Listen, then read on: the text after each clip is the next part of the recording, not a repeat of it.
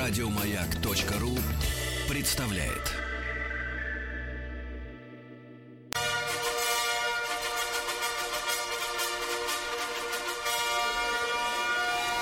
Сергей Стилавин и его друзья. Понедельник. Это всегда... Трудовой.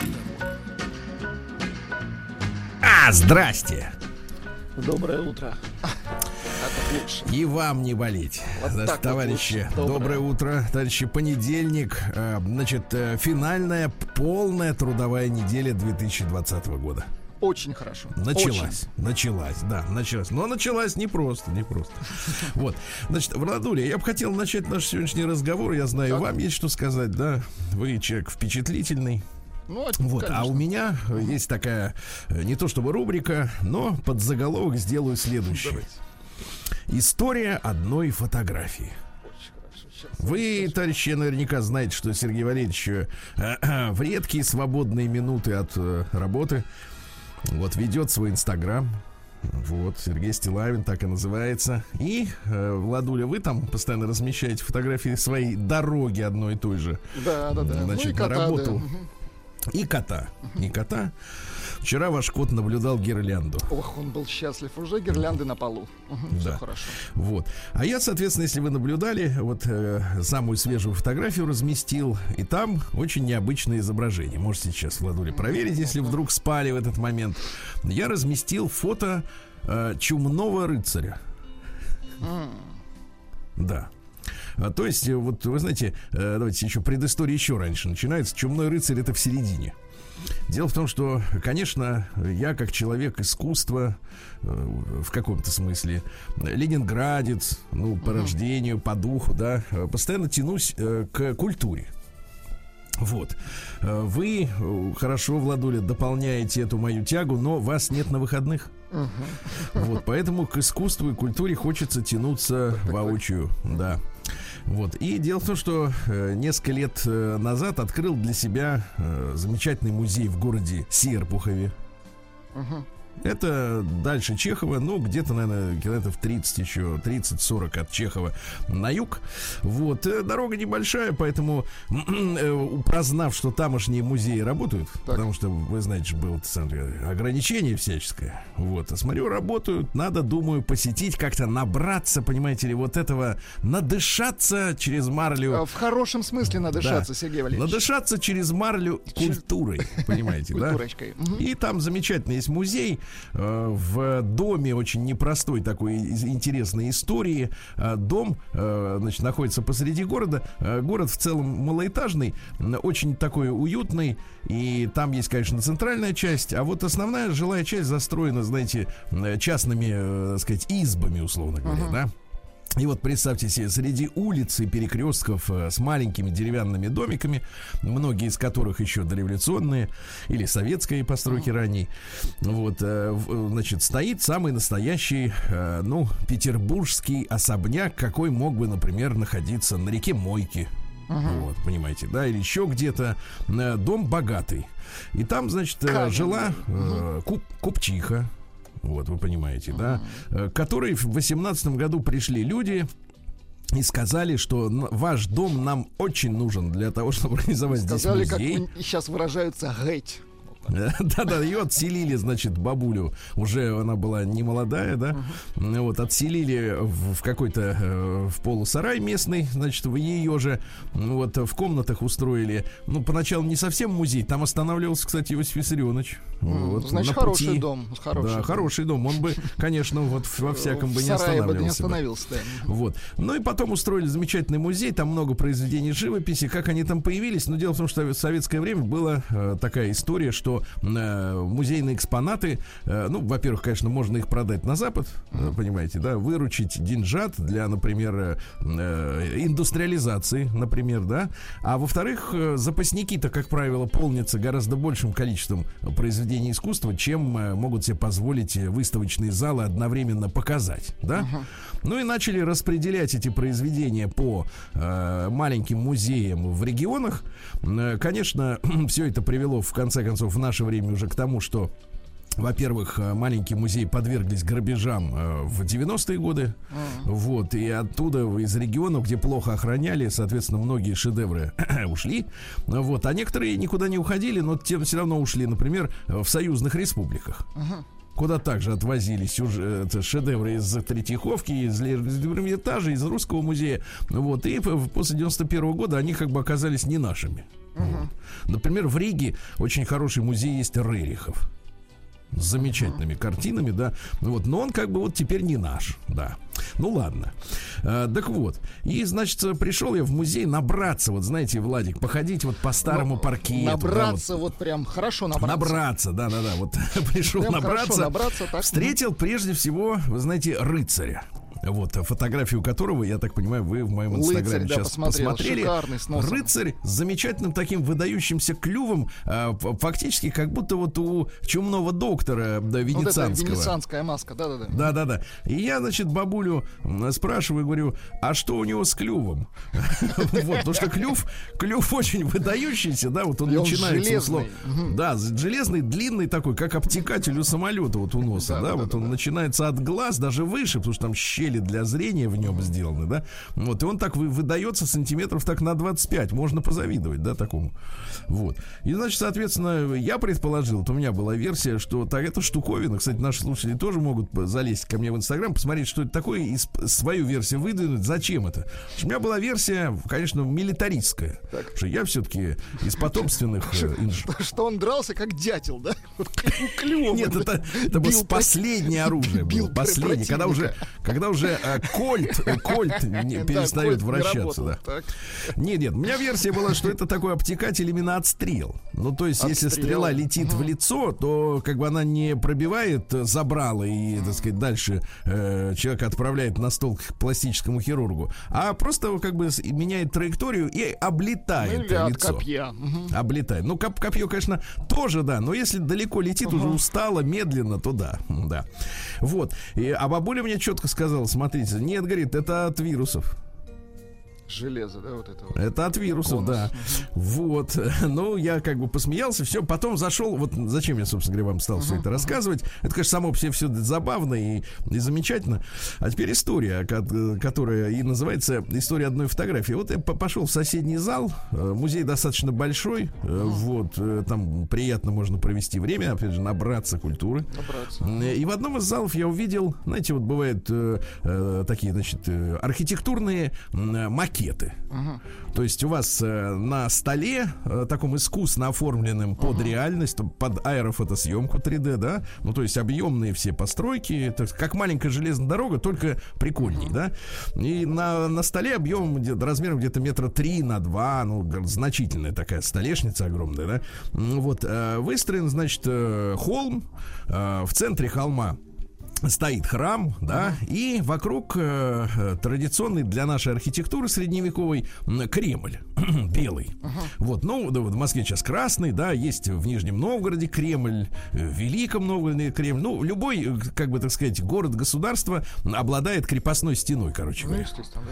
И, значит, а я в Серпухове был несколько раз, но как бы Кремля не видел. Uh-huh. Понимаете, да, то есть э, ты едешь же, едешь на машине, и как бы если на горе стоит Кремль, то он виден отовсюду, понимаете понимаете, да, это центральное место. И смотрю, он подпись снизу, э, значит, э, Серпуховский Кремль, реконструкция. Угу. Я так думаю, что ж случилось-то? Неужели эти, как бы, кто же это, как? Ну, Не... даже вот если представить себе военные действия, да, угу. ну, допустим, ну, что-нибудь разбомбили, да? Неужели фашисты, да.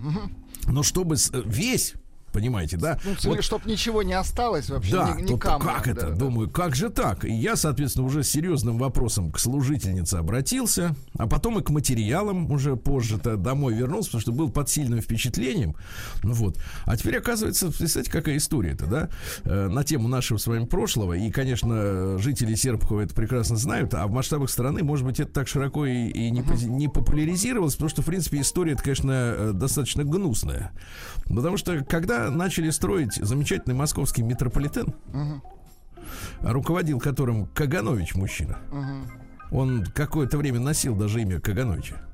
Потом Ленина стал. Вот. Значит, э, он, значит, говорит, э, я, говорит, вот э, видел, говорит, в Серпухове как-то проезжал. Угу Там замечательный Кремль стоит из туфа. Хороший камень пригодится. Да, давайте мы его разберем весь и оформим московский метрополитен вот камнем. Туфом. Значит, э, пригнали людей, ну, таких, э, так сказать, э, всегда было в избытке, да? А кто не хочет, так тому помогут при- подъехать. Вот, они разобрали весь Кремль. Ну, кстати, это стена длиной несколько километров. Ну, это очень, Ну, очень большой объем. Да. Разобрали, повезли в Москву, ну, по-всякому Так. повезли, да? И тут вдруг специалисты выяснили, что камень-то не подходит. По качеству не подходит Ну, понятно, для да. московского метрополитена. И что Потому что решили сделать? И в итоге, не доехав до Москвы, значит, все эти грузовики, обозы и так далее, все распределили между э, другими городами России, которые почему-то нуждались в камне. Вот как 12 стульев. Так. Да, и все. И, и вот фактически Кремль, который там с- сотни Жесть. сотни лет истории, просто разошелся чисто по амбарам, Спасибо по, по государству, да. И фактически государство, да, само у себя как бы украло, ну, историческую ценность, да. И как бы вроде как виноватые есть, но виноватых нет, потому что вроде свое собственное просто по- атомизировали, да. Я как-то это все вот это воспринял близко к сердцу, закручинился, вот. И даже э, того, что набрался вот искусства, мне не хватило в тот вечер. Ужас какой. Вот так вот. Да. Давайте почитаем письма.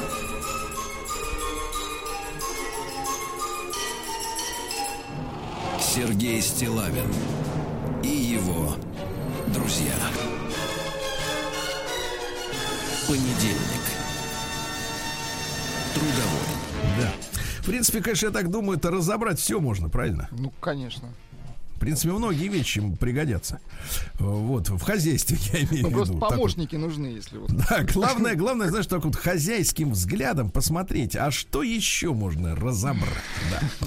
Значит, смотрите, получил письмо от девушки Марины. Да? Вот. И, соответственно, я его вам уже прочитал. Помните? Марина из Воронежа, которая, значит, соответственно, вот муж подлец, да? А, взял, шикарная женщина, да? Да, да, да. Взял подлец, продал машину. А Он Значит, ее, вот. да. Да, но это мы читали, хорошо. А, еще я хотел вам такое, значит, вот э, другое тогда письмо Так. э, прочесть от про мошенников. Давайте Про мошенников очень хорошо. Мошенники. КПСС. да. Вот это наш, наш, так сказать, Калинкор. Да. Такие разбирать кремли не ходят. Приемная нос. Народный омбудсмен Сергунец. Итак, пишет нам Святослав Георгиевич. Сергей Валерьевич, добрый день. Меня зовут Святослав. Мне 32 года. Живу в Екатеринбурге. Хочу рассказать про мошенников. Значит, ну, название конторы мы прочтем с вами ближе к концу повествования, да, посмотрим, в чем провинились, да? Так. Вот, э, попал я на 2000 рублей с этой конторой, а чуть не попал на 15. На 15. Знаю, что разводят бабушек-пенсионерок и на трицулечку. Мгм. Схема такая. Вы делаете запрос. Например, у вас не работает у стиральной машины слив воды. Но вы знаете, только такие, как вы, могут себе позволить стиральную машину целиком поменять, да? Вот, обычно люди ремонтируют. У меня, у меня просто она не принадлежит мне, Сергей Валерьевич. Она Ну, я понимаю, такая, у вас пред- в аренде, у вас всё по-новому. предоставлено, да-да-да, Да, фирмой. да, да. Затем приезжает мастер, причем звонит вам с телефонов, зарегистрированных в Республике Татарстан. Код 843. Товарищи, э, так сказать, доброе утро, Казань, проверьте, так ли это, да. Вот, с телефонов. А я напомню, товарищ-то живет в Екатеринбурге. Приезжает мастер, говорит, что диагностика бесплатная и просит подписать стандартную форму. Если вы уставший после работы, естественно, не ожидаете подо... А когда еще заказывать мастера, если только не вечером, когда вы действительно уставший после работы? Вот, или пенсионер, то подписываете. Далее он копается и говорит, что ремонт обойдется вам в кругленькую сумму. Скажем, 15 тысяч рублей. И надо менять сразу несколько элементов, иначе от стиральной машины вас и детей может убить электрическим током. Запугивание, смотрите-ка.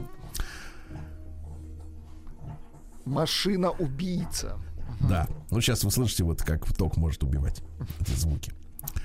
Если вы по какой-то причине отказываетесь, то вы должны заплатить 2000 рублей за полную диагностику. Хотя в прайсе вам показали, что осмотр стоит 300.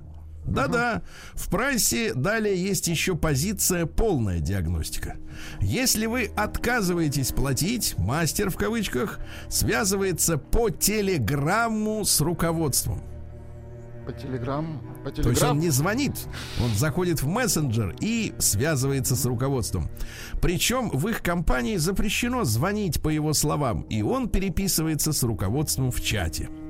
Он же отказывается собира- собирать обратно машину. Э, Все болты, электроника, а также насос лежат по отдельности на полу. То есть он ее разбирает. А разобрать машину, кстати, может любой, правда? Да, конечно, это не сложно. Это, ты видишь, Вот винт собрать, откручивай. да, вот это уже как... Да. Пока вы не перечислите деньги, собирать обратно он не будет. Данная ситуация продолжалась почти час.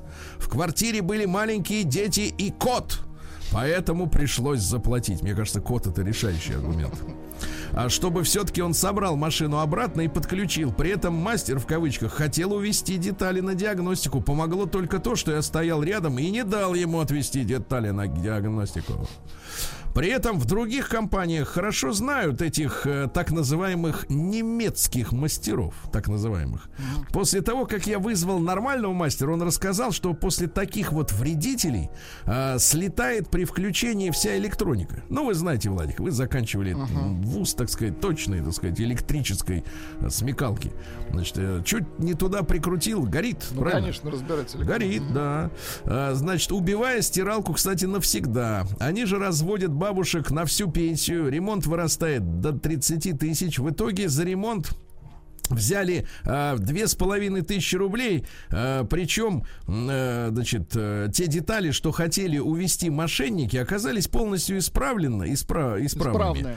Да, поменяли только помпу, которая, ну, помпа, ну, не та, которую мы с вами знаем, а хорошая помпа, да, ну вот, как ее не видно.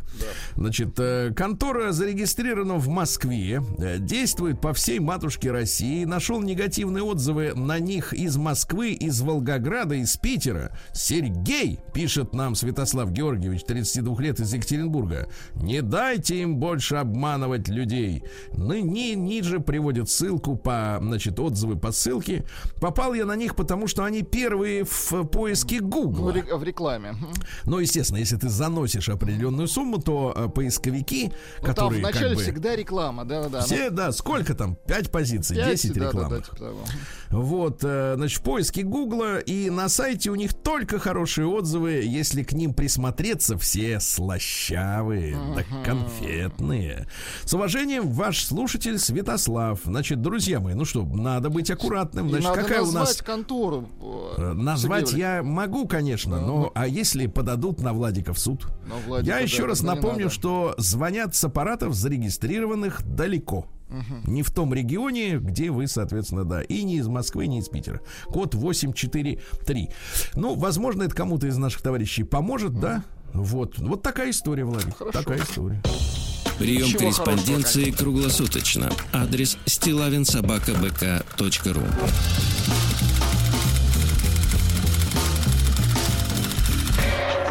Фамилия Стилавин 2 Л.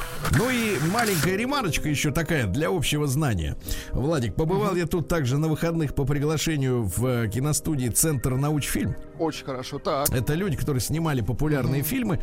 Значит, там сфотографировал плакат про советские автоматы, которые еще 60 лет назад работали, да? А, я счел, что так называют роботов. А потом мне одна наша м, слушательница, читательница написала интересный факт о том, что автоматия это в Древней Греции а, богиня случайностей. То есть автомат это когда случайно что-то получается, понимаете? Не по преднамеренному сговору На группы лиц. автомате, случайно. Да, на автомате это случайно. Я бы с этой точки зрения, конечно, к роботам бы присмотрелся вот как бы под другим углом, а? Да? День дяди Бастилии пустую прошел. 80 лет со дня рождения. Ух ты, а ей уж 80.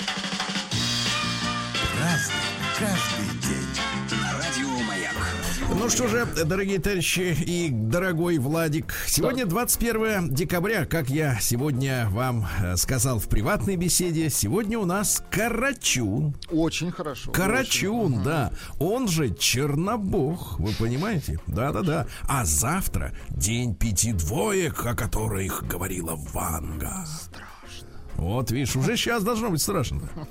Короче говоря, день зимнего солнцеворота сегодня, правильно? Да, да, да. Слуги Карачуна — это медведи-шатуны.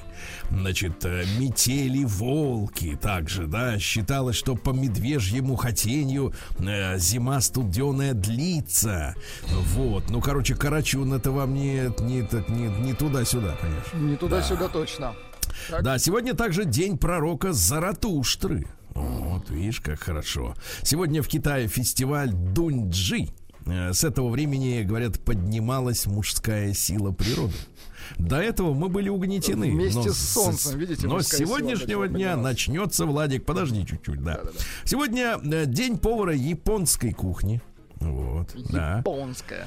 да, японская Вам кухня. но нравится ро- японская кухня? Э, Но роллы не имеют отношения к японской кухне, товарищи. Так что, если, если вы думаете, что это из Японии, нет, это из Америки. Дальше. Э, День рождения кроссворда. Вот давайте, Владик, я на вас проведу эксперимент. Давайте. Ученик, который следит за порядком в классе, 8 букв. Карачун. Стукач тоже не подходит. Так, дальше. Так. А вот смотрите, давайте на собрать. Графитная палочка, оправленная в дерево, 8 букв. 8 букв, ничего себе. Ну, Графитная палочка. ну. Не знаю. Что, у тебя не было никогда? Никогда. Графитная палочка. А для чего? Я не про реактор говорю. Карандаш. А, карандаш. Ну, в наше время карандаш. Ну и, наконец, чтобы вы задумались окончательно, тот, с кем согласен, 9 букв. Тот, с кем согласен. Согласен я с вами. Правильно, стил лавин. 9 букв, правильно. Праздник каждый день. Какая, какая гадость. Да. Ну давайте еще несколько я вам скажу. Вы так сделали хорошую точку. Сегодня, во-первых, память, день памяти Туркмен Баши. Вот, понимаете, да?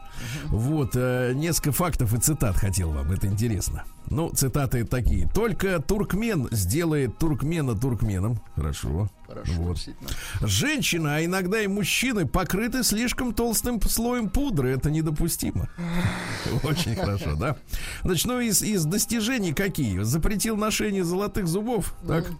Запретил включать магнитолы в автомобиле. Хорошо. Вот.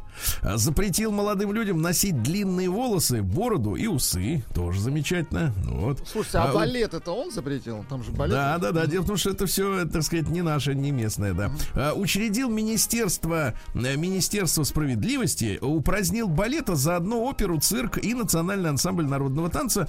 Вот, а также заменил название улиц в Ашхабаде в столице номерами. Вот, Очень да. хорошо. Сегодня также день горячего шоколада, Владик. День жареных креветок. А, хорошо, с чесночком, да. Сегодня день коктейля Кокито. Кокито. Знаете, что входит в него? Ну-ка. Значит, банка сгущенки, Так. банка конденсированного молока, банка кокосового молока, э, ложка корицы и, ба- и, и банка этого рома белого. Торкает на, на раз. Да, ужас, да. Дальше сегодня день пожимания лап. Вот. А День глобального оргазма. Так и написано, извините. Да, глобального, да. Мирового оргазма. Вот как. Ага, мирового, стопроцентного, да, э, настоящего, тру, трушного, да. И, наконец, Анфиса рукодельница. Сегодня девушкам надо поработать, наконец-то, ручоночками, да. Вот, э, сама вышивка обладала магической силой, понимаете? Вот так вот, да. Ну что, перейдем так и события, да, что у нас сегодня интересного. Значит, смотрите, товарищи. А, В 1192 году король Англии Ричард Львиное Сердце, который говорил по-французски, как Ален Делон, понимаете, да? Вот, возвращался домой инкогнито. Так. Вот. После крестового похода, я, говорит, без этой, без охраны поеду. Поеду Так, как так, турист. быстрее, да. Один.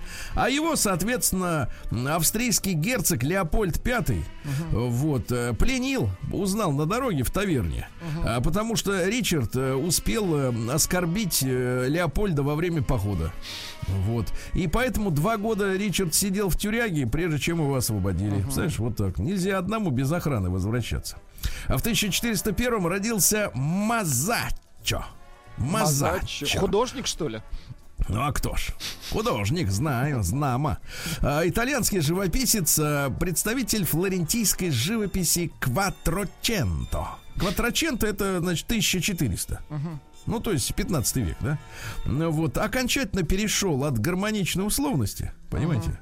Вот, э, к системе, э, как говорится, взглядов, э, послуживших основой концепции фигуративного искусства, так называемого реализма, понимаете? А, в реализм ушел. Так, В реализм так, ушел, да, ушел целиком с ногами. Вот. В 1773-м Роберт Браун родился. Наши его называют Броуном. Э, Ну, броуновское движение. То есть он посмотрел в мелкоскоп, а там, знаешь, вот все вот это шевелится как-то и беспорядочно. Непонятно кто куда. Да, вот ха- хаос, короче говоря. А в 1890-м Герман Джозеф Мюллер родился. Это итальянский э, биолог с немецкой фамилией. Э, Нобелевскую премию 46 года по физиологии и медицине появил за открытие появлений мутаций под воздействием рентгеновского облучения. Понимаете, мутации происходят, да. А в 1896 году наш замечательный полководец Константин Константинович Рокоссовский родился, который, кстати, командовал парадом Победы 24 июня 45 года на Красной э, площади, да. Вот. э, э, В 37 году он поехал в Ленинград. Вот, а там его обвинили в связях с польской разведкой. Он же поляк по папе. Вот, два с половиной года провел под следствием, потом его освободили и все. и Сталин стал- говорит, нечего отсиживаться, война идет. да, все, вот надо работать. А в 1898 Пьер и Мари Кюри, ну вот это ядерщики наши, э, то есть не наши, открыли радий сегодня, и Мари носила на груди у себя э, щепоточку радио, что в принципе хватило ужас, для конечно, того, чтобы, да. Ну не знали тогда, что мутации происходят, понимаешь, не знали. А в 1899 вышел в этот день первый номер журнала «Огонек». Ведь замечательное же было издание, да? Это было художественно-литературное приложение с большим количеством иллюстраций к газете «Биржевые ведомости». И издавал этот журнал Пропер. Пропер. Но не мистер Пропер, а Станислав Пропер, да. Вот, ну, в, 19, в 18 году выпуск журнала прекратился, ну, вот, а потом уже Михаил Кольцов, вот, э, в 23 году все это дело возродил. Говорит, вот, говорит, был замечательный журнал Крака... Огонек. Огонек. да? Мгм. А у нас вот Огонек. искра была. Давайте огонек будет тоже неплохо. Мгм. Да, хорошо. А в 1902 году а, сегодня в Берлине появился первый регулировщик автомобильного движения, стоявший на перекрестке, естественно, Унтерден Линден. Это классическая. Вот у нас в каждом городе улица Ленина, а в Германии Унтерден Линден под липами. Да. Э, И Фридрихштрассе, и вторая Фридрих Классика, вот есть. да. Да. А сегодня в 1903-м Лоренс Стрит родился. Это американский писатель, который придумал и разработал жанр полицейского романа. Лорен Понимаете? улица, что ли? Э, Как? Лорен Не стрит, А, а- трит, А, трит. трит. Без Трит. «с», понял. Yes. А, В 1909-м Зоя Алексеевна Федорова, киноактриса. Да, помните, замечательная такая, такая киноактриса, которая а, совершенно м, как-то вот таинственно погибла у себя в доме на Кутузовском проспекте. До сих пор это дело не раскрыто. А, были утверждения о том, что Зоя Федорова Увлекалась. участвовала а, во всяких там этих бриллиантовых аферах и каким-то торговлей каким-то дефицитом. Ну, в общем, до сих пор не- непонятно. Но В двенадцатом году сегодня Рудольф Евгеньевич Славский родился. Артист э, цирка, эстрады, и режиссер, и литератор, понимаете? Хорошо. И организовал в Ленинграде в 57 году э, студию «Пантомима», э, выпускником которой, например, является Вячеслав Полунин. Да класс. Понимаете? Вот где Хорошая, берут, значит, так сказать. Да, да, да. В тринадцатом году, я уже говорил, сегодня первый кроссворд был опубликован. Вот. Вы не на все вопросы смогли, э, Это к сожалению. Очень сложный кроссворд. Ответить, да. Ольга Александровна Аросева в 25-м году родилась, да, актриса. Хэнк Кроуфорд в 34-м. Это Есть американский блюзовый и джазовый музыкант. На саксофоне наяривал. Ну-ка, давайте. Ну, давайте. Записи тех лет с пленки. Да, класс. Да-да-да. А Первым на него Рэй Чарльз обратил внимание. Ну, как обратил? Услышал. Вот. вот. А потом он работал вместе с Клэптоном, с Биби Кингом. Ну, кру- крутыш. Выдувал как надо. Да, да, да. А в 35-м году Фил Донахью родился, американский телевизионщик, который делал э, знаменитые, ну, скажем так, э, перестроечные телемосты, да, в которых наш Владимир Владимирович Познер участвовал. Дружок с, э, Познера, с- да, да, да. Не дружок он ему. Ну как? Вот, дело в Это том, еще что не доказано. Филата, да, Филата уволили, представляете, Да, в начале 2000-х э, из телеканала NBC за то, что он критиковал американскую политику в Ираке. Вот видите, думал, что, в принципе, можно раз советскую власть критиковать, так можно и свою собственную. А нет, нельзя. Тут надо берега видеть, да. В 37 году Леонид Александрович Квинихидзе. На самом деле фамилия Файнциммер. Вот, Циммер это комната по-немецки. А кинорежиссер, он экранизировал роман Алексея Толстого «Гиперболоид инженера Гарина». Помните, там э, Да, Борисов-то да, да, да. играл. Он это пулял прямо из лазера-то. Хорошее кино, да-да-да. Да-да-да. Потом э, «Соломенная шляпка». э, Мэри Поппинс «До свидания». А? Шикарные Хороший. фильмы, да. Хорошее кино-то, да? Ну вот. А В 37 году сегодня агент Уолт Дисней, агент ЦРУ, понимаете, да, выпустил первый полнометражный мультипликационный фильм про Белоснежку и семерых гномов. Вот. Цветной. И сейчас этот кино, конечно, оно немножко под запретом. Потому что там э, нет чернокожих. Понимаете? А, а они уже были, когда снимался этот А они фильм. уже не только были, они уже были эмансипированы. Вот. И да, и Уолт Дисней вот так вот взял и снял. Ну да, говорит, а, а в тот в же моем день, мультфильме не будет, он вот так сказал. да, в вот, в 37 году в тот же день родилась Джейн Фонда, помните, замечательная спортсменка. актриса. Она э, снялась э, у Роже Вадима, это наш Вадим Племянников, это кинорежиссер, который м, открыл, э, сказать, немало красивых женщин в кинематографе, да. Вот, э, снялась в нашумевшей м, эротической картине Барбарелла. Барбарелла. Барбарелла, да, там что-то про, пришельцев, по-моему, еще что-то вот вроде. Ну, короче, надо раздеваться было. Потом она в третий раз уже вышла замуж за Теда Тернера, который э, был владельцем э, сети кабельного телевидения, создал телеканал CNN, да, вот. э, ну, а потом Тед Тернер продал канал CNN, развелся с нашей героиней Джейн Фонда и говорит, буду дальше сам. Ну и сегодня исполняется, товарищи, получается, что же, 80 лет Фрэнку Заппи. Представляете? Давайте, Фрэнку Заппи исполнилось бы. его бы, голос. да. Давайте. Есть, How you doing привет. tonight? All right. Um, Если не в курсе, он, в принципе, не, не играл на концертах, он разговаривал. this before many times. I'm not Этого fond of достаточно. reading. But- Цитаты на русском языке. А, Большая часть рок-журналистики это люди, не умеющие писать, которые берут интервью тех, кто не умеет говорить, для тех, кто не умеет читать. Вот, Хая. да. Вот, видите. Хайер. Волосы типа хайер. Да, Зачем я понимаю. гитара, я Я, вообще не я понимаю. блестяще перевожу с английского, да. А вы не можете быть настоящим государством, если у вас нет своего пива и своей авиакомпании. Ну, минимум, если э, нет хотя бы авиакомпании, то должно быть хотя бы свое пиво, ясно? День дяди Бастилии пустую прошел. 80 лет со дня рождения. Ух ты, а ей уж 80. Разный, каждый. Что ж, товарищи, в этот день, в 1947 году, на свет появился Франсиско Санчес Гомес. Так?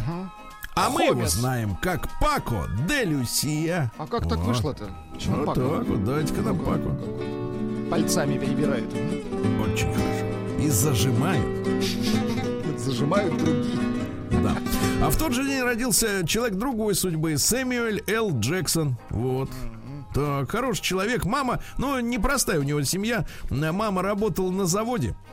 Попала в психиатрическую клинику. И его воспитывали бабушка с дедушкой и другое многочисленное с- семейство, да. Папу он видел а, два раза в жизни. Он умер от алкоголизма. Ну, а цитат какие? У вас только одна жизнь. Вы должны жить так, как хотите. Молодец. Ну, советы бывалых, как говорится, да. В 56 году сегодня чернокожие в Америке выиграли в суде право ездить в автобусах на тех местах, где раньше сидели только белые. Вот она, первая ласточка, Сергей Валерьевич. Вот с этого все и пошло наперекосяк. Шутка, конечно. Нет, ну шутка неуместная совершенно. Сегодня в 59-м, Уин- заметьте, в 59-м году Уинстон Черчилль произнес речь в парламенте Великобритании, смотрите, в честь 80-летия Сталина, который до этого события, понятное дело, не дожил, да? Некоторые цитаты я вам прочту, да? Ну-ка. Сталин был человеком необыкновенной энергии, эрудиции, несгибаемой силы воли, резким, жестким, беспощадным как в деле, так и в беседе, которому даже я, воспитанный в английском парламенте, не мог противопоставить ничего.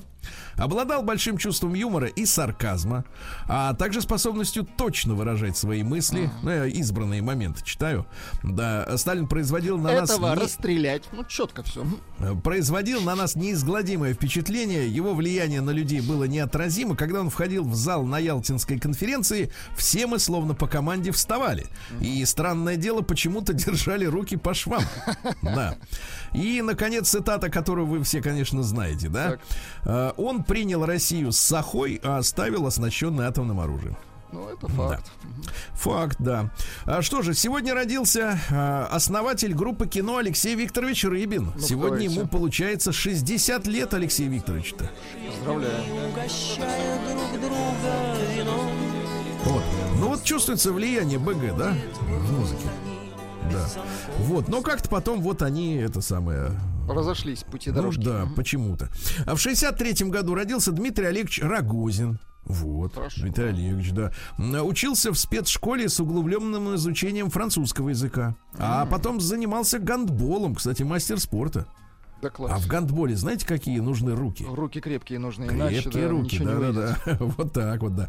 А в 67 году в Кейптауне скончался 53-летний Луис Вашканский. Это первый человек, которому было пересажено донорское сердце. Он прожил с ним только 18 дней. Ну вот видите, какая история, да? Михаил Саакашвили родился в тот же день. Понимаете? А, где он вот щас? так вот. В Финляндии В юности, прячется. в юности был мальчиком, увлекался плаванием. Опять же, вот французским языком увлекался. Ну, видите, да, да, да. Лучше плавал бы, да? Как бы, может. Вот цитаты, э, цитаты такие. Вот э, сегодня в мире очень хорошо продается все то, что можно есть и пить. Потому что теперь едят все. Да он гений, да, это чувствуется. Вот, мы этим людям немного закрутим шурупы. Вот, эм, да, Э, такая вот история, да. Э, В 77 году родилась э, Анфиса Александровна, как говорится, Чехова. Чехов. Вот. Это актриса? На самом деле Сашенька в детстве была. Сашенька, а сейчас вот Анфиса, это хорошо, да. Ну вот, э, в 77 году э, же родился Эммануэль Макрон, французский политик, да. Ну вот, э, говорят, что он убежденный атлантист, Атлантист, да. Вот. Он, соответственно, фигурировал э, в, в качестве его союзника Пьер Бурже, э, состоявший в официальном браке со знаменитым модельером Ив Сен-Лораном. Ага, вот откуда ниточка-то. Да-да-да. Понятно. Ну вот, и он финансировал, соответственно, компанию Макрона 12 миллионами евро. Ну, в принципе, это, как бы, мне кажется, не по расчету, а по любви. Ну вот, Э, ну что еще, какая интересная история. Вот, э, обязан он своей головокружительной... Потому что откуда он взялся-то, да? Вдруг раз там и Макрон, да? Обязан своей головокружительной карьеры в 40 всего лишь лет бывшему министру культуры Франции при Саркози, э, значит, при Саркози Фредерику Миттерану который является племянником президента Франсуа. Помните Франсуа Миттеран, который управлял Францией Да, да, да, да. неслыханные 14 лет. Ну, мы с ним да. дружили, кстати, Советский Союз. Да, да, да. Он такой лысый, хороший был. и цитаты у него замечательные из серии. э, Как жаль, что все, кто знает, как управлять государством, уже устроились работать швейцарами и таксистами. Да, Да, да. Вот. А В самой Франции он открыто обвинялся в педофилии за раннюю связь с мальчиком в Таиланде. Вот, да. Ну и замечен в кругу, так сказать, вот друзей. На подобные шутки он отшучивается. Э, Вот. Ну и когда предъявляет какие-то снимки, где он присутствует на гей-сборищах, он отвечает всегда, это была моя голограмма, которая гуляет без меня, поскольку это не мог быть я. Вот такая вот, знаете ли, да, история. А сегодня в 91 году в Алмате руководители Азербайджана, Армении, Белоруссии, Казахстана, Киргизии, Молдавии, тогда РСФСР, если кто помнит, как это расшифровывается, а, Таджикистана, Туркмении, Узбекистана и Украины подписали декларацию об образовании Содружества независимых государств. СНГ. А теперь вопрос к Владику. Так, А какой город является столицей Содружества независимых государств? Алматы. А Нет? что это? Не знаю, просто пришло. Минск. А, Минск, серьезно? Минск, да-да-да, Минск. Вот. Ну и что у нас сегодня? Еще раз напомню, что в 2006 году не стало Сапармурад Ниязова, во сне скончался. Да. Вот, ну и что-нибудь из цитат э, еще парочку, да? Э, Зачем нам такое количество больниц, если люди заболеют, могут приехать в Ашхабад? Ну, это жизнь, конечно. Хорошо. И зубы у молодых должны быть крепкими, здоровыми, как, Как у собаки. А, чтобы как у собаки. грызть кости. Да. Вот. Ну и наконец 2012 год памятный, друзья мои. Но мы с вами постоянно проходим через какие-то памятные даты. Некоторые из них оккультные, некоторые м, ре- реальные, да, с чем-то реальным связано. Вот завтра день пяти двоек, а в этот день, в 2012 году, все страшно боялись, потому что это был последний день календаря майя каменного, помните? Э, Вот его нашли там несколькими столетиями раньше, и все ждали, что ж произойдет-то 22 декабря 2012, потому что дальше ведь дней нет, понимаете? А ничего Вот. не произошло. Люди очень сильно волновались, так сказать, товарищи. Вот.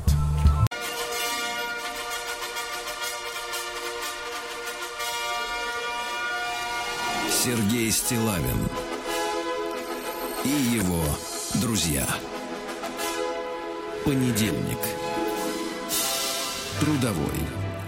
Да, товарищи, понедельник трудовой заметает снегом наш родимый Омск, друзья мои, заметает. Карачун идет на землю нашу. По Омску идет, короче. Нет, Омск уже прошел, сейчас к нам подходит. Карачун. Новости региона 55. Ну, начнем мы с хорошего, да? Ну, конечно. Главный нарколог Омской области, я смотрю, вы оживились, рекомендует вести здоровый образ жизни. Вот. Но ему лучше знать. Врач развенчивает мифы о том, что, например, если съесть маслица, то не опьянеешь. Вот, а если выйдешь на воздух, то развезет. И, наконец, наша любимая сла- с вами от чего болеешь, тем и лечишься. Все это чушь. Дальше. Омский студент взял, значит, попал в долговую яму с, э, к своему другу. И в итоге, представляете, чтобы отдать, э, а это уже человек не маленький, да, на пятом курсе института, э, вот, э, задолжал крупную сумму денег, и чтобы отдать ее, взял в аренду дорогой пылесос и телевизор, которые и сдал в ломбард. А, какой умница. Посмотрите, какая история. Пылесос за 180 тысяч рублей. Хороший пылесос. Мгм. Да. А, извините, не, тел- не телевизор, тепловизор. Тепловизор взял за 250, представляете? А теперь уголовник. Понимаете? Вот теперь уголовник, все. Омский музей купил замечательную книгу, изданную бывшим губернатором Омска Леонидом Полежаевым за 420 тысяч рублей. Ну, недорого. Вот, уникальное издание, оно выпущено к 300-летию Омска. Вот. А, Тиражом всего 50 экземпляров. А, Вот э, что еще есть. Э, м, Книга обошлась музею в 420 тысяч рублей. Издание отпечатано на бумаге Верже. Дорогой Верже. бумаги. понимаю. Кожаный переплет с боже. тиснением золотом, а, с цветными офортами, авторством здешнего художника прекрасного. Также футляр и подставка, чтобы в руках не держать, потому что от рук может кожа потрескаться на книге. А, друзья мои, хорошая новость. Все 24 новых трамвая прибыли в Омск. Поздравляем. Все. Дальше. Новогодние каникулы э, пр- предложили, так сказать, э, перенести на май. Да, класс. Вот. Ну и в Омске тоже. А говорит, На нечего, нечего, говорят, делать э, в зимой-то. А вот весной очень даже есть чем. А Мич заметал следы кражи из автомобиля и сжег чужой автомобиль. Представляешь? Ранее мужчина заехал на угнанном автомобиле в яму. Не смог из нее выбраться, снял с нее сабвуферы, усилки, магнитолу, аккумулятор. Вот. А потом поджег. А когда остов сожженный осматривал владелец, говорит, нет сабвуфера, нет Вот урод, магнитолы. а. Мгм.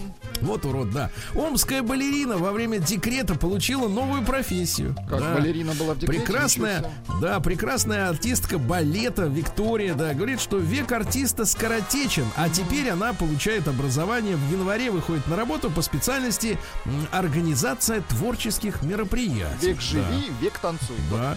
А, В парке 300-летия Омска можно будет покататься на горках, на коньках и на верблюде. На верблюде дороже. И на штанах. Да, да, да. А пока Амичка выбирала конфеты в магазине Магнит, из ее сумки вытащили кошелек. Представляете, какие ловкие люди, да. Выбирала конфетки, сладенького захотелось, ага. Житница Омской области подожгла дом знакомых и осталась на свободе. Мне Представляете? вот все жгут в Омске. А Что почему, значит, манера? на свободе? Представляешь, сожгла имущество на 250 тысяч рублей. Представляешь? Вот. Но поскольку характеризуется удовлетворительно, Так, удовлет- на работе, да, в доме, то, в принципе, решили пока её не пока сажать. не да. трогать. Владелец омского салона красоты стала жертвой аферистов из-за перчаток. Она намеревалась закупить партию медицинских перчаток для работы в салоне, оформила через интернет заявку, и в итоге нет 131 тысячи рублей, Как понимаете, в кармане, да? Ну и, наконец, давайте парочку сообщений. У Амички прямо со стойки регистрации в аэропорту в Омском украли телефон. Вот. Ну и, наконец, омский подросток стал уголовником. Вы представляете, когда поссорился с любимой девушкой и ногой, после того, как, э, Так, ногой, по- в смысле, После того, ногой... как э, поссорился ногой, что? Нет, нет, и ногой разломал доску почета местных э, замечательных людей. Представляете? Почему обязательно? Ну, надо было в одежде ломать, конечно. Нет, он был в одежде, он ногой ломал. А, господи. Ногой, не рукой. Вот Я да. думал, просто ногой. Все все время о каком-то хорошем думаете. Сергей Стилавин ломал. и его друзья. Понедельник. Трудовой. Так, теперь, внимание, товарищи, прокуратура Санкт-Петербурга требует запретить аниме. Это Да. с чего так? Значит, смотрите, аниме под названием «Тетрадь смерти». Дальше записывайте, вдруг дети захотят пойти. Аниме, а ты они же- моя аниме. Так? Ну вот смотрите, да. Тетрадь смерти, межвидовые рецензенты, эхо террора, эльфийская песнь и Наруто. Наруто. Наруто. Дело в том, что проекты надо запретить из-за того, что нас по сцене летают части тела человека. Проосуществляется на сцене физическое и психическое Ну, насилие. это же художественный метод. Нетрадиционное, вот здесь что скажешь, нетрадиционные секс-отношения. А вот это изъять. Да, а также а одно от другого от- отлепить невозможно. А, а также из-за эпизодов, которые демонстрируют в натуралистичном виде гибель людей. Да. Дело в том, что «Тетрадь смерти» — это сериал о том, как богу смерти стало скучно. Вот, и он решил повеселиться. А, «Наруто» — там жестокость, убийство и насилие в каждой серии. А, кроме того, э, э, кроме того, что запретят, запретят по требованию петербургской прокуратуры аниме, в список включена и композиция гражданина Моргенштерна, с которым тут вышло, раскланиваются направо и налево, под названием, знаете, как называется? «Я съел деда». Не, Ну, ему-то Как- можно уже. Какая, какая, Какая понимаешь гадость, ли, какая... Да, дальше. Новогодние образы российских мужчин оказались дороже женских, вы представляете? Вот так а что за образы? А скажите, пожалуйста, а вы вот будете за новогодним столом в образе? Да, я, я буду в образе. Но вы в образе джина, мне кажется. Только вы будете обратное движение Я как статуя свободы, но в руке будет бокал. Вот, такой у меня смотрите, стоимость мужского образа, смотрите, превышает э, стоимость женского на 300 ре. А с чего? Я не понимаю, что Да, и составляет 11 500. Значит, у мужчин что обычно? Костюм состоит, записывайте, трусы не Галстук, упоминают. трусы. Нет, штиблеты. рубашки, ботинки и брюки. Ну. Понятно? Ботинки нужны. Кроме того, э, мужчина тратит 1700 рублей на стрижку и уход за бородой и усами. А вот женский образ, смотрите, из трех позиций состоит, а вы догадаетесь, какая третья. А, Значит, стоит он 8100. Значит, туда входит платье, туфли и... Что еще у женщины должно Платье, туфли, прическа. Слушайте, Нет. я, я знаю, почему дешевле э, обходится э, девушкам. Так. У них бороды нет. Да, да, это правильно, но у них еще есть клатч. А, Клатч. клатч. Понятно? Вот так вот, да. Значит, дальше. Памятник. Вот тут вам понадобится Яндекс, так сказать, э, поисковик. Значит, смотрите. Памятник Аленке напугал жителей российского города Нововоронеж. Мы Голова этим- ребенка. мы этой осенью были в Нововоронеже на, на Нововоронежской АЭС. Замечательный, уютный, т- тихий город замечательный, да? Так вот, э, памятник Аленке напугал жителей. Э, Вот э, тут местные, значит, э, критиканы или не местные говорят, что это памятник русской смерти. Ну, выглядит Аленка очень болезненно. Я Нет, сейчас только что- выглядит она убедительно, ясно? Убедительно болезненно. Мне нравится. Ничего общего с шоколадом Ничего нет. общего с живым человеком нет. Ну, конечно, он из дерева. Ну, конечно. Какие там связи? Россиянкам предложили платить зарплаты за материнство. Хорошо. Я в этой связи могу поддержать. Давайте вообще каждому человеку платить за то, что он э, кем-то является. Правильно? Вот э, вы, например, э, человек. Вам за это, правильно? Платить. Прекрасно. Да, просто за то, что вы человек, и все и нормально. На рейс из Москвы в Москву э, лоукостера Победа раскупили все билеты, представляешь? Еще раз из Москвы в Москву. Ну, они летали над городами Золотого кольца. А, это, такие экскурсионные Низенько. самолеты. Понятно. Да, как говорят наши братья. Вот дальше, что у нас интересного. Россияне массово ринулись к косметологам в период пандемии. Слушайте, по-моему, раскрыта самая большая, самая большая тайна, ребятушки, зачем женщины, значит, э, наряжаются на работу. Потому что у нас всегда с вами были претензии, да, что женщина на работе выглядит круто, потом они приходят домой и дома, значит, Выглядит выглядит как обычно. Ка- обычно, а обычно это как бы никого не устраивает, правильно? Кота это не устраивает. Так вот, смотрите, оказывается, что а, женщины а, боятся конкурировать э, с более молодыми сотрудницами.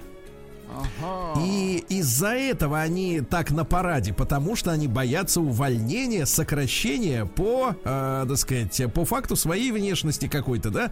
И э, сейчас рост вот этих всяких ботулотоксинов, ну это когда они под кожу себе прыскают, да, э, вызван тем, э, что сейчас многие работают удаленно, а современные камеры в тех же ноутбуках, да, они э, слишком высокого качества и видны малейшие морщинки. Это плохо. Поэтому нужно даже перед камерой выглядеть очень классно, понимаете, да? Слегка уколоться в хорошем смысле слова, Сергей. Да, так что, товарищи, оказывается, они наряжаются, женщины, на работу, потому что боятся конкуренции с более молодыми сотрудниками. Вот почему это так все происходит, да. Значит, дальше. А, В Петербурге одобрили смягчение закона о наливайках в центре города.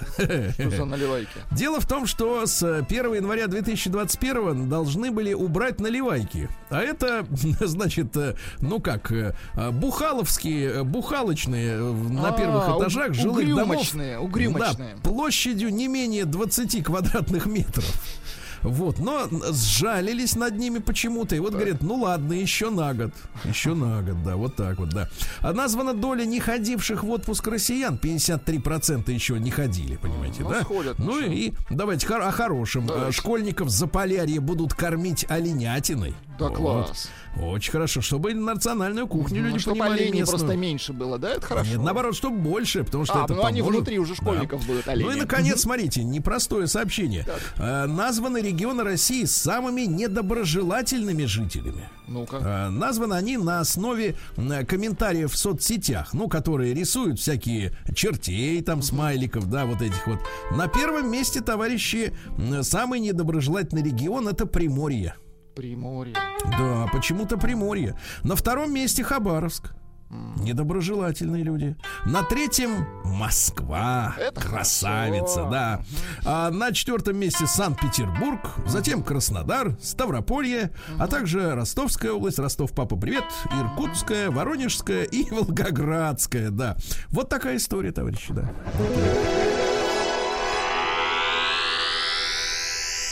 Наука и жизнь.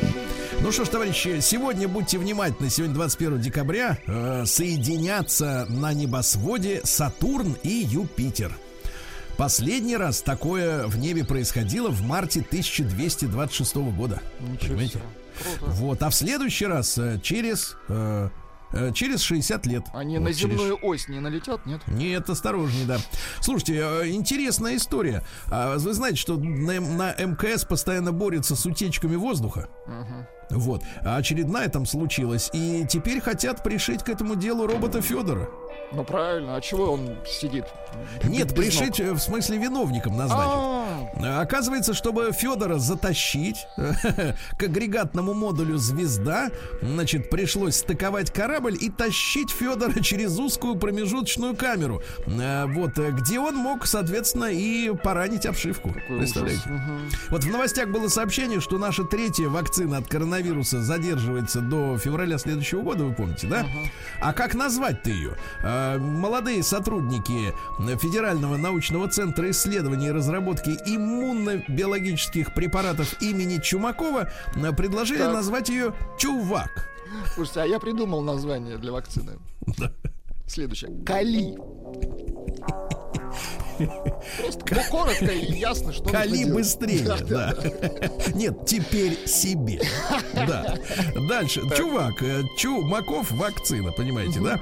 Вот, ну еще пару сообщений. В Милане произошло сильнейшее за последние 500 лет землетрясение, вы представляете? Да. Ну Вот, ну и что еще? Пермские ученые создадут электронного блинопекаря. Очень хорошо. А Очень хорошо. А заменит он двух обычных человеческих это уже блинопекарей. плохо. Вот это уже хуже, правильно? Куда же они пойдут? Вот так. Перейдем, товарищи, к капитализму.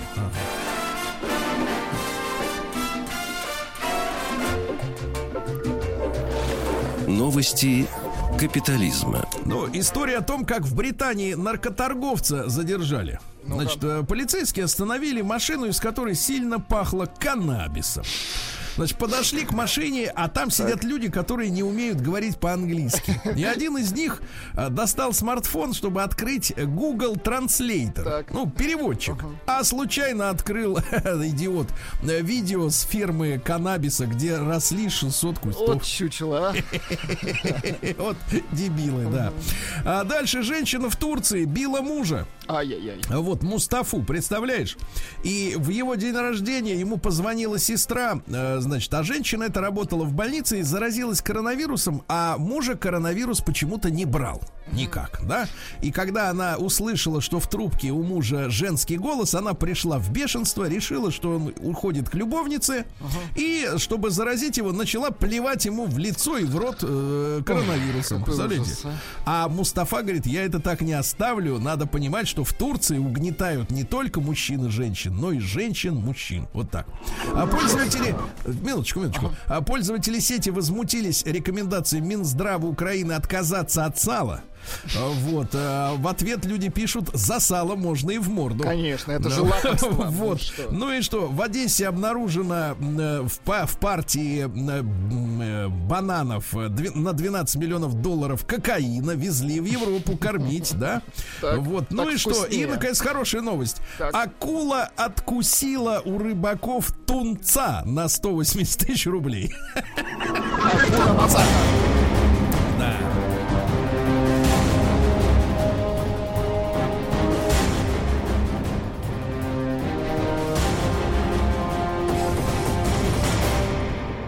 Garcia.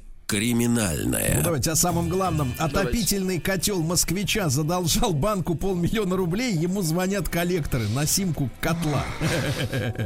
Начальник подразделения РЖД задержали при получении взятку в миллион рублей. Хорошо. Вот, оказывается, можно вот там, так сказать, как-то вот так вот, да? Так. Вот, да. Но будем работать, будем работать, да.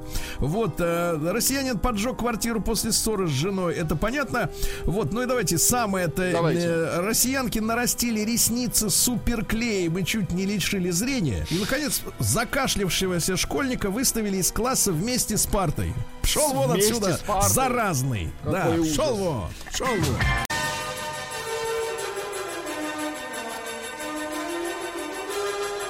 Сергей Стилавин и его друзья. Понедельник. Трудовой. Друзья мои, доброе утро вам всем. Хорошей трудовой недели, да. А, с праздником, как говорится, Корочунов вас поздравляем. спасибо. А, с жутким, так сказать, да. Вот, ну и так далее, и тому подобное. Значит, смотрите, на прошлой неделе вышла а, новость о том, что, ну как, журналисты обратили внимание на это явление, которое, как вот если поскоблить в поисковиках, оказывается, что, в принципе, уже набирает обороты эта история. А, В Москве за деньги. Ну, в принципе, да, э, уже никто не удивляется этому словосочетанию «в Москве за деньги». Э, Вот, в Москве за деньги люди проводят, люди проводят обнимательные вечеринки, э, которые называются кадал-пати. Понимаешь, да? Ну вот, и там они на этих вечеринках за деньги, понимаешь ли, обнимаются. Ну, то есть, платят они не тем, кого обнимают, я так понимаю, а организаторам. Ну, платят дилерам. Да, но тем не менее, друзья мои, да, тем, тем не менее, явление нуждается в нашей оценке. В серии «Жизнь других». Вот так вот, да? Жизнь други- другими руками. Э, Да, давайте мы, мы сегодня с вами, э, во-первых, обсудим э, со специалистом эту ситуацию, а потом, да, потом уже с вами, да, поговорим об этом тоже. Э, С нами на связи Александр Шахов, социальный психолог, эксперт по гендерным и семейным отношениям. Александр, доброе утро. Доброе утро. Доброе утро. Александр, да. рады, рады возможности пообщаться. Ну, Александр, ну э, вот с вашей, с вашей профессиональной точки зрения подобное явление, платные обнимательные вечеринки, к- когда и где они появились? А, ну, это, скорее всего, вопрос к историку, когда и где. Как, специ... как специалисту. Ну вы, я имею в э, виду, вы субъективно о них стали слышать какую-то информацию получать, что А, такое. а, ну, э, вообще, по, э, по роду жизни я часто бываю в Европе, и э, здесь довольно давно, лет уже, наверное, 8 э, в Европе, э, э, это есть такие люди, которые говорят, э, стоят с объявлением «бесплатные обнимашки». Вот. Free а вот hugs, платные... Да, free hugs, да. И это такая довольно распространенная во всех городах Европы, и в том числе в Америке, э, ситуация. Но о платных объявлениях, о платных обнимашках я услышал недавно. Сравнительно это где-то, может быть, месяца полтора назад. Э, сам был удивлен. Но э, как для психолога, для меня это закономерная вещь. С точки зрения психологии, обнимашки или объятия э, совершенно необходимы для здоровья психики человека. Однако есть люди, которые, а, ну, мы будем так называть их в бытовом смысле, интроверты, которые боятся социальных контактов. И им как-то нужно решать эту проблему и за деньги. Заметьте, не с про... они э, обнимаются не с простыми людьми, а оказывают услуги красивые люди с, с- с эстетической точки зрения. Так, так, так, минуточку, минуточку. Красиво. Это сейчас мы- Да, да, да. Минуточку, Есть Александр, я смотрю, Ну, красивые я смотрю, то, одежде, Сергей то есть с, нам, с нами, с Владиком обниматься никто не захочет, я понял, даже, денег даже не бесплатно. Вот, Я Алекс- думаю, да. Я Александр, думаю, нет, Сергей- я с вами, с вами соглашусь относительно вот появления этой истории, э, так сказать, в частности в Штатах, э, на, на лет 10 назад, наверное, на Таймс-сквер, э, вот, я видел двух людей, которые стояли с плакатами. Значит, у одного эта девочка была, что было приятно, было написано free hugs, то есть бесплатные объятия, а у другого need money for weed, то есть нужны деньги на наркотики.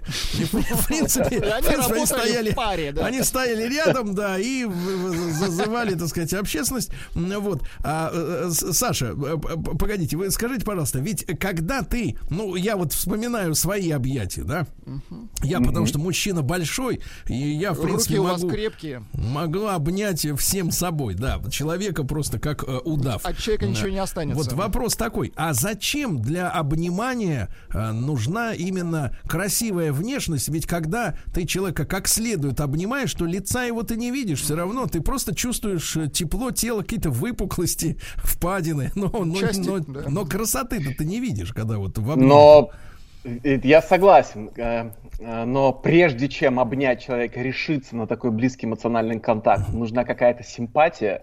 Несимпатичного человека нам сложно обнять. Ну, посмотрите на какого-нибудь бомжа, Ну, грязного, можно со спины вонючего. обнимать несимпатичного. Например. Зачем вам лицо? Вы же начинаете заводиться, когда смотрите в, красивое лицо. Вы Да, же- Это, кстати, вы уже, начинаете думать о Саша, другом. вы понимаете, Саша, и тут какая история? Читал, читал как, как раз вот по поводу этого э, откровения тех, кто э, собственно, занимается этим бизнесом. Одна Да. девушка э, симпатичная этим занимается. И она, у нее есть правила, то есть они долго обговаривают Только без а, э, поцелуев, да? правила, ка- каких, э, как можно обниматься. У них есть каталог. Какие, можно выбрать рот объятий, то есть э, как в А, Камасутре. погодите, Александр, вопрос сразу от, от разрешенный Владика. да. От Владика вопрос сразу. Погодите, погодите, мне хочется все-таки конструктивно, да. Скажите, лежать э, в обнимку можно или Ну, только вот да. они стоя? Да, это чаще всего такие позы Даже в обнимочку, на колени голову положить, то есть за деньги, все.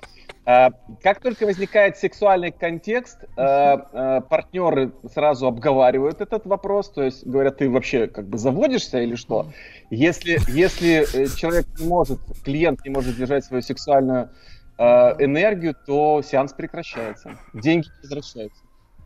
И деньги возвращаются. Не, не возвращаются. Не возвращаются. Не возвращаются, да. Извините. Слушайте, ну вы, вы, вы меня, Ну, честно говоря, удивили. фашизм такой, да, Во-первых, конечно, да, относительно красивых. Потому что, во-первых, э, девушка может быть не, нас- не по-настоящему красива. Может, она пластическую операцию Ну, сделала. конечно.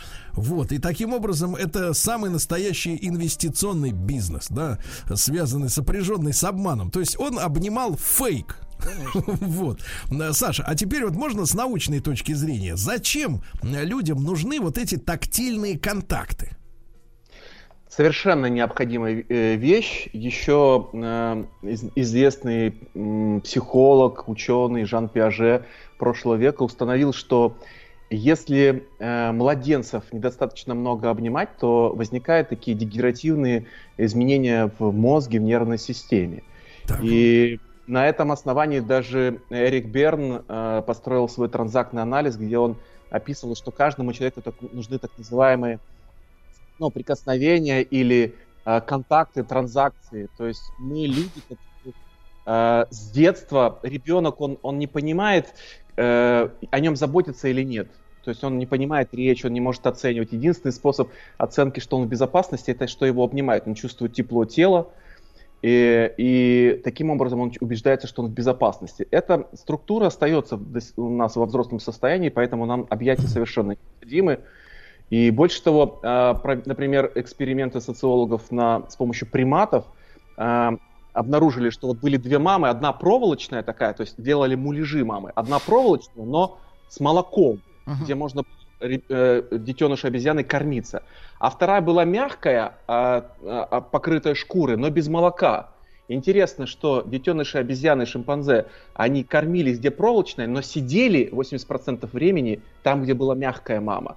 То есть тактильные ощущения, они для млекопитающих очень важны. Это буквально очень важно для здоровья, для, для физического здоровья, для эмоционального здоровья. Саша, а Не- можно тогда, можно тогда вас попросить пояснить, э, что, э, как, как узнать, по каким повадкам э, человека, который недополучил обнимашек в детстве, вот у него произошли, вот как вы сказали, дегенеративные изменения, да, что, чем он отличается от так называемого условного нормального человека, когда становится взрослым?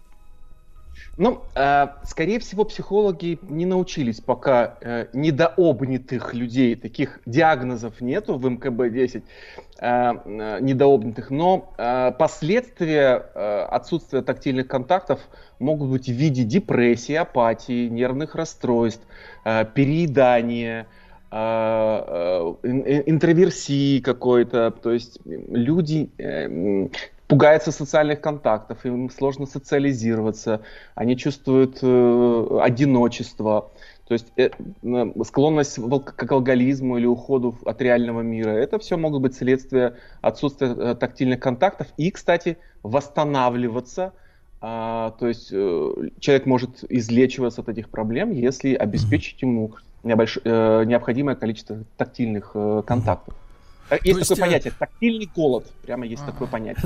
Э, Александр Шахов, друзья мои, социальный психолог, эксперт по гендерным и семейным отношениям. Мы сегодня комментируем новости о том, что в Москве проходят за деньги обнимательные вечеринки, да? А оказывается, там, в общем-то, доход получают красивые люди.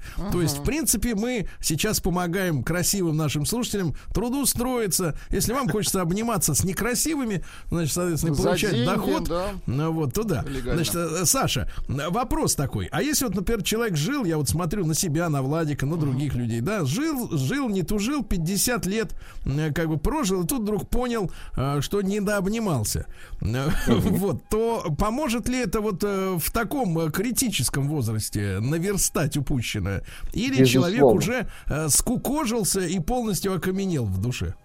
Нет, безусловно, это поможет. Э, Конечно, необходимый уровень какой-то психологической подготовки, как в смысле готовности, потому что э, обнять, объятия это все-таки способность идти на близкий э, контакт, не только телесный, здесь столько эмоциональный. Обнять человека это значит открыться, это значит э, впустить, по сути дела, в душу, м, то есть нарушить какую-то личную границу. Это очень интимная вещь. Так, так, И- Саша, а разве это не происходит, например, в метро в час пик? А, скорее всего нет, потому что тут как раз вы и не готовы. Э, Вы не открываетесь, это чужие люди, вы не готовы открыться. Прежде чем открыть объятия, вы готовы впустить сначала человека в душу в свою.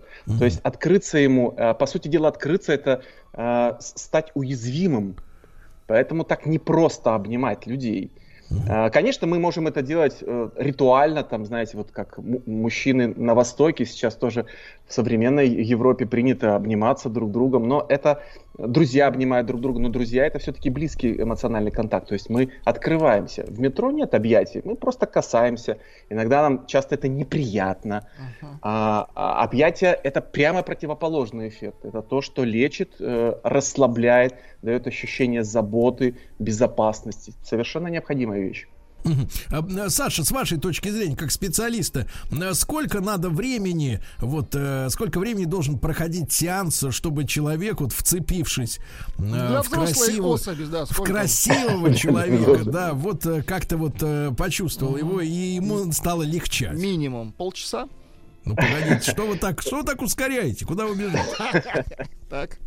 Но вы знаете, это все зависит от э, того, э, с- какой есть период голодания. То есть, если у человека был большой период тактильного голодания, это то, можно и это на сутки, потребует да? какое-то время. Да, да. Э, Знаете, есть такой хороший, эм, э, такой, ну, такая реакция, по которой Так. можно понять, что Это когда человек нога достаточно затекла, да? получил. Когда у человека Это фи- такой- финка в руке.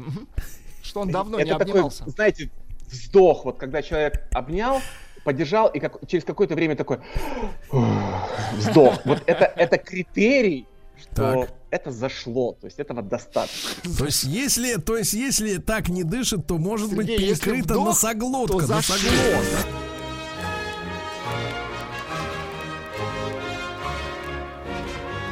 Сергей Стилавин и его друзья. Понедельник.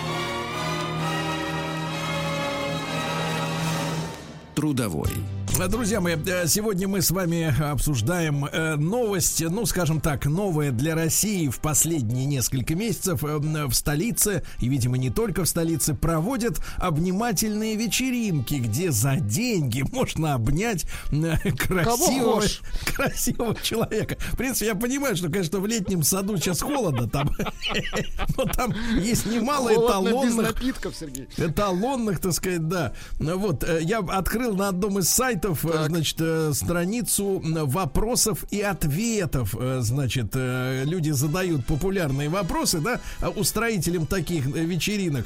А если я не хочу, чтобы меня фотографировали, вопросительный знак, да. Я боюсь обниматься с незнакомыми людьми, а если мне что-то не понравится, а можно ли опоздать? Самый, самый абсурдный, наверное, вопрос. Да, с нами Александр Шахов, социальный психолог, эксперт по гендерным и семейным отношениям. Саш, вот смотрите, э, значит, э, вы сказали, что надо обнимать до тех пор, пока из тела не вырвется последний вздох. Пока вот не этот посинеет, мучительный, да. да? Мгм. Ну да, как- это вы утрировали, э, Сергей. ну, я, да, конечно, моя работа. Вот, да-да-да. Значит, Саша, но вопрос. Вот вы уже упоминали, э, так сказать, эротический контекст, да? Есть Вот э, как, э, как э, вообще, в принципе, мне кажется, это абсурдным. Как можно, в принципе, э, обнимать красивого человека, я имею в виду противоположного пола, вот, и не испытывать к нему именно в первую очередь эротической симпатии. Потому что, ну, давайте, давайте э, будем откровенны, значит, когда мы видим красивую, красивую женщину, мы испытываем чувственное удовольствие от лицезрения ее, а вовсе не культурное или, там сказать, художественное какое-то или другое доступное инопланетянам, да, вот чувство. Это эротическое чувство. И не, не И случайно когда вы она говорите... оказывается у нас в Да. руках, ну да, и не случайно вы говорите, что именно красивые женщины или там красивый мужчина на этих вот э, вечеринках зарабатывают, да? Так, э, как, ну вот реально, как с точки зрения нормального человека с нормальными гормонами э, распреди- распределить психологическую помощь и, как говорится, возбужденность, как говорят специалисты. Ну, э, нужно понимать, что потребность в тактильном, в, в таких тактильных контактах испытывают э, люди, находящиеся в стрессовом ситуации, Так. то есть э, в, э, в несколько психологическом таком сниженном э, и в либидо сниженном состоянии. То есть это люди, которые чувствуют одиночество, э, переживают депрессию, апатию, и в этом То есть состоянии их надо разбудить, пробудить, да? Растрясти. каком-то, ну, возможно, э, либидо и м, растрясает, судя по вашим терминам, используя ваши, можно растрясти что-то там. э, Так. Или попрыгав это можно сделать. Но э, я думаю, что с психологической точки зрения это все-таки важнее э, открыться как бы эмоционально. И да, это не секрет, что вос- возможно такая ситуация, мне самому любопытно как психологу понаблюдать, когда человек восстанавливает э, психологический баланс, свой гомеостаз, то, возможно, естественно будет возникать сексуальное возбуждение. Э, Ну, то есть по мере, по мере обнимашек она должна нарастать. Если, че- если И фрустрированного в таком человека- случае, Александр, Александр, что делать, если, если возбуждение возникнет раньше, чем вот этот последний вздох, который сказал, говорит о том, что э, излечение состоялось? Наступило, да. Но, судя по правилам э, людей, которые оказывают эти услуги, сеанс нужно прервать. А как вы А, относитесь вот к водички. прерванному акту излечения? Э, Если человек не с, точки, с точки зрения, с точки зрения здоровья вы имеете в виду, сравня- конечно. сравнивая его с другими подобными а- актами, аналогичными, так скажем, с соседней отрасли вы имеете в виду.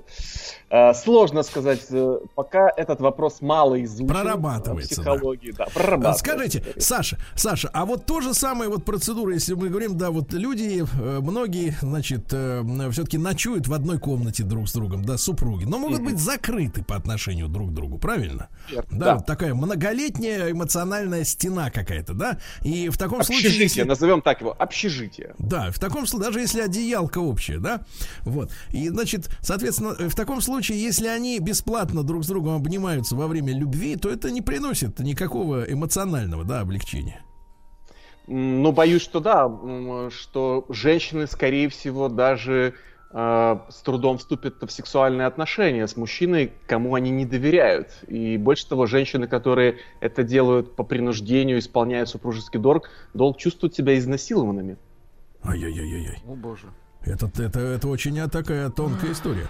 Да, и Да, получается... это грустная история на самом деле.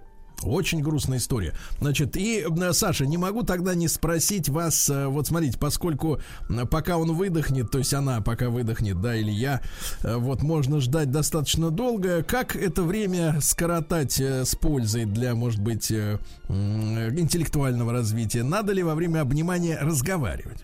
Читать стихи.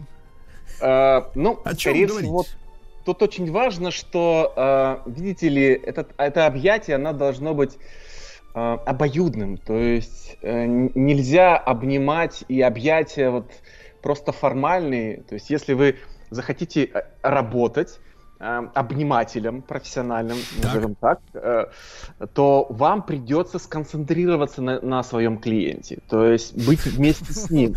В это время прослушивать э, ради, слушать радиомаяк, э, э, смешные и забавные шоу, в том числе э, Сергея Стилавина, не получится. Это будет непрофессионально.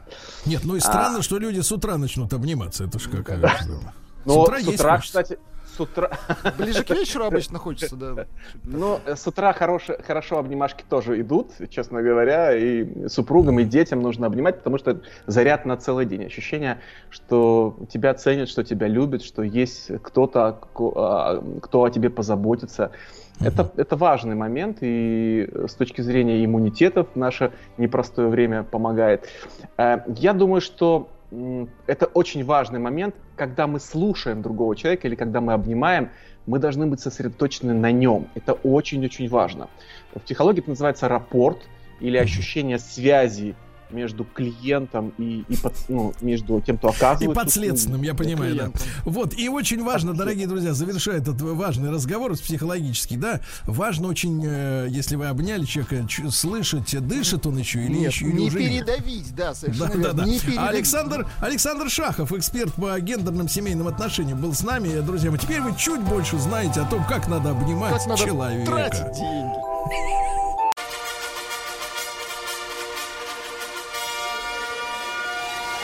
Сергей Стилавин и его друзья. Понедельник. Трудовой. Товарищи дорогие, выходные прошли, но скоро начнутся снова. Вот, и многих потянет э, к телевизору потянет Владик. Точно. Так вот, да, сегодня мы продолжаем наш проект э, «Фильмы, изменившие историю кино». И поскольку близится Рождество, ну, в западном понимании Рождества, у нас как бы календарь такой немножко перебер, перевернутый после э, нашей революции, да, поэтому у нас сначала идет Новый год, потом Рождество. Это, конечно, э, ну, мы к этому привыкли, к, к сожалению или к счастью.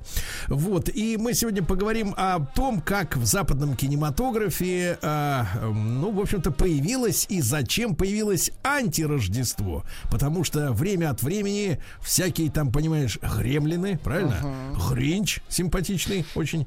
Вот, э, хочет изгадить светлый праздник, да, и, естественно, за советом мы обращаемся к бессменному ведущему этого нашего проекта Олегу Грознову, лектору Level One, искусствовед, искусствоведу, киноведу, научному сотруднику библиотеки имени Тургенева. Олег, доброе утро. Здравствуйте. Да, Олег, ну и вот чтобы нам тут, э, как говорится, в России прежде всего понять, да, потому что мультики, они веселые, э, местами страшные, хорошо нарисованные, или фильмы хорошо снятые, все замечательно, но вот эта тема с тем, что Рождество может кто-то испоганить, а откуда она вообще по ней появилась? А я думаю, что она э, связана с какими-то такими фундаментальными страхами людей. Ведь Рождество это такой очень семейный, очень добрый, милый, теплый праздник. И кажется, что когда мы его справляем, мы находимся в полной безопасности.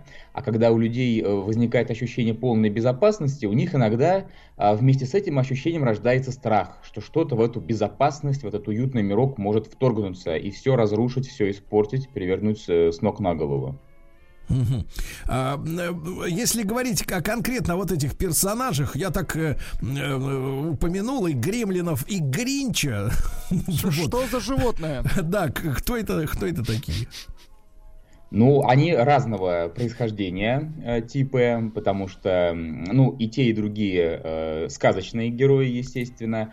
Только Гринч, он а, был придуман известным писателем доктором Сьюзом, который очень популярен в Америке. И, кстати, у нас тоже, но у нас он скорее не как писатель популярен, а как автор сюжетов мультфильмов, потому что наши советские кинематографисты, авторы мультиков, периодически к его прозе обращались. Вот когда-то он выдумал Гринча. Это такое зеленое существо, с одной стороны, довольно противное, а с другой стороны, довольно симпатичное. И это существо ненавидит Рождество и всячески пытается сорвать праздник. А почему оно зеленое? Такой, может быть, дурацкий вопрос, но на поверхности. А, э, в самом произведении этого не объясняется. Но, скорее всего, зеленый выбран как такой, ну, не самый, что ли, приятный Спелый. для восприятия. Что? Не самый спелый. Не самый зрелый. Вот типа того, да, такой какой-то цвет, э, который мало рифмуется с, э, с тепла. Угу. Да. Угу. Да. Мало рифмуется, Владик. Понимаю. А вот что касается гремлинов, Олег. Э, Гремлины, они более интересное происхождение имеют на самом деле, потому что если Гринч это вот измышление одного конкретного автора и как бы все, то э, Гремлины происходят, скорее всего, а, из, эм, скажем так, военного фольклора времен чуть ли не Первой мировой войны. Английские летчики, когда какие-то неполадки случались э, в их эм, э, самолетах, других видах техники, винили во всем маленьких, противных, проказливых существ, которых они назвали гремлинами. И потом вот эта тема Гремлина, этот образ Гремлина, он перекочевал из военной сферы в бытовую. И когда что-то происходит с приборами, часы ломаются, телевизор, начинают в этом обвинять Гремлинов. И вот фильм Джо Данта «Гремлины» как раз-таки рассказывает о том, как эти маленькие уродцы срывают Рождество. Угу.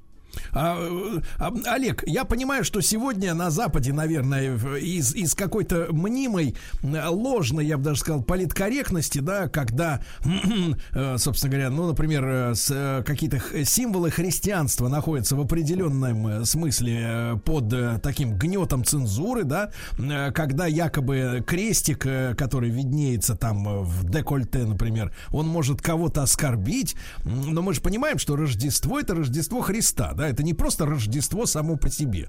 И это очень религиозный и поэтому светлый праздник. А, получается, что что ж, гремлины и Гринч, они что ж, против Иисуса нашего Христа, понимаешь, выступают. Вот. Или, или как бы, так сказать, они так ловко все это состряпали в кинематографе, что как бы праздник религиозный, а вот демоны, они как бы, так сказать, э, э далеки, далеки, да, от э, терминов, э, так сказать, ну, так сказать, богословия. Я думаю, когда э, речь заходит о Рождестве как празднике, по крайней мере, последние там столетия, то люди о Христе думают в этот момент э, меньше всего потому что образ Христа давным-давно уже отодвинул э, другой образ. Это такой очень полный э, старик добродушный, которого зовут Санта-Клаус или Святой Николай, или Йола Пуки э, в финской традиции. Он дарит подарки, он такой крутой, на оленях путешествует по небу. И как бы вот религиозные мотивы, они просто давным-давно куда-то отодвинуты оказались на второй, на третий даже план. Не думаю, что что часто о них вспоминают. И в кино получилось так, что тоже о них э, никто не обмолвился ни разу. То есть речь идет именно о светлом, таком детском, праздничном, э, праз... Э, подарочном празднике, который и срывают эти гремлины, гринчи и другие пакостные создания. Угу. То есть это не демоны, а просто враги Санты. А, вы знаете, вот... Оппоненты. Если бы партнеры, если бы можно было все это действительно перевести на религиозную почву, то эти существа заняли бы функ... начали бы выполнять функцию демонов. Они бы начали противостоять э, такому вселенскому добру, будучи вселенским злом. И это, я думаю, тот подтекст, который в подобных фильмах можно отыскать, если постараться. А что им, в принципе, надо-то? То есть, э, зачем они вот э, хотят нагадить людям? У них есть какая-то цель? Цели у них разные, но, скажем, вот Гринч это такое немножечко патологическое существо э, мизантропического типа. Он просто всех на свете ненавидит, потому что он одинокий, у него маленькое-маленькое черненькое сердце, он не может любить, и поэтому он хочет всем э, испортить жизнь. То есть ему на самом деле не важно, Рождество или не Рождество, ему просто хочется всем испортить жизнь.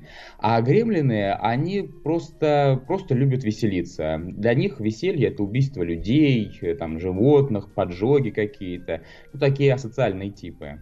Ну, то есть какая-то сволота повылазила, да, как, как да, говорится.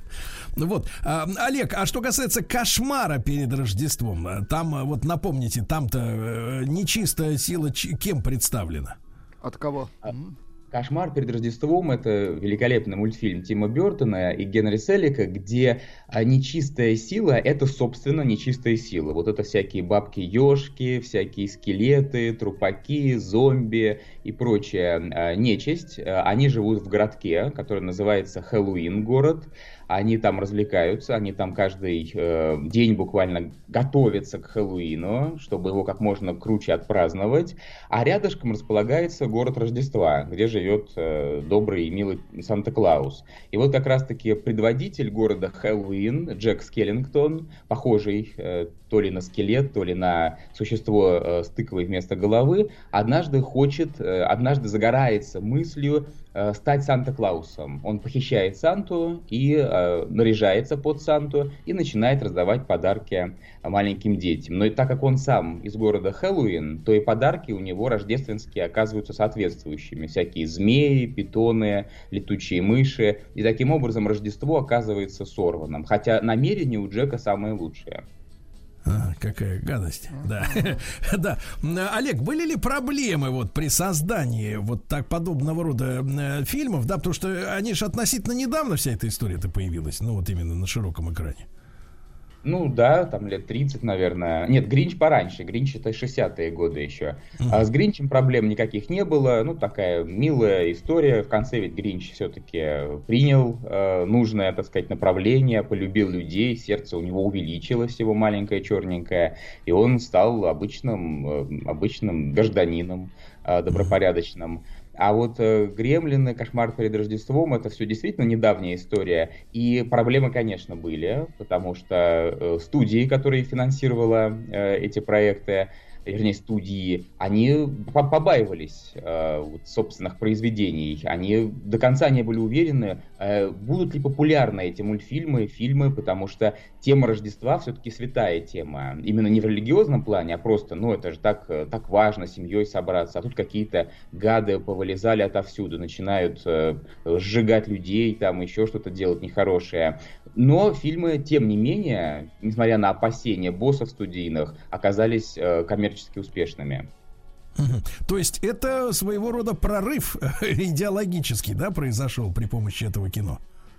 Да, это такие подрыв, подрывные фильмы, которые вот позволили на любимый праздник посмотреть со стороны. Вот, дескать, мы привыкли, что все светло и здорово, свечки там, бабушка вяжет какие-то носки под, под, елкой. А вот теперь мы на Рождество можем и иначе смотреть, как на праздник полный опасностей, неприятностей, страхов и мерзостей. А кто, соответственно, противостоит-то демонам этим проклятым? Получается. С кем, с кем идет борьба? Обыватель, обыватель, да, который вот вяжет носочки или расплетает их, в, в, так сказать, в тревожный час, вот, когда понадобилась веревка. Вот, э, обыватель, он задействован вот в этой борьбе или, как бы, вот, так сказать, э, демоны борются с теми, у кого э, селенки-то такие уже, так сказать, больше человеческих, у самого Санты там или там еще кого-то, да, то есть, как бы, на уровне небожителей идет борьба. А в «Кошмаре перед Рождеством» борьба идет на уровне небожителей, действительно, или, скажем так, между небожителями и нечистью, потому что там фактически а, Джек Скеллингтон противостоит Санта-Клаусу. Правда, Санта-Клаус недостаточно силен, потому что его похитили, положили в мешок, и он, в общем-то, на протяжении большей части мультфильма никому особо уже не может помочь, и самому себе тоже помочь не может. А в «Гремлинах» именно обыватели, причем э, юные обыватели, мальчик и девочка, ну или юноша и девушка, начинают бороться с этими созданиями, потому что взрослые оказываются уязвимыми. И я думаю, это связано с тем, что взрослые уже ни во что не верят. Они не верят ни в Санта-Клауса, ни в э, Деда Мороза, ни в Гремлинах. Именно этим Гремлины и пользуются. Это ж получается, Олег, на какую возрастную аудиторию рассчитано кино, э, если мы понимаем, что люди-то уже, наверное, к средним классам школы перестают вот э, э, верить в Дедушку Мороза. Я, конечно, немножко подзадержался, но тем не менее все равно тоже с этим покончил в свое время. Ну, у меня тот же опыт, я тоже подзадержался, но э, дело все в том, что этот фильм «Гремлины», в частности, даже получили специальный рейтинг возрастной, там где-то 13+, э, до этого такого рейтинга не существовало, потому что тоже не понимали, а куда его отнести, какой категории. Маленьким детям это явно будет очень страшно, реально страшно, а взрослым вроде как уже и не особо-то интересно. Вот поэтому придумали, что вот где-то подростковая аудитория, юношеская аудитория, она идеальна. По сути, «Гремлин» — это черная комедия и даже те, кто в Санта-Клауса и Деда Мороза не верят, ее смотрят, мне кажется, на ура, потому что это по-настоящему забавно. А как вам кажется, Олег, вот у меня из черных рождественских комедий, э, на самом деле, конечно, на первом месте э, старичок Билли Боб Торнтон, который любил Анджелину Джоли и снялся в фильме «Плохой Санта».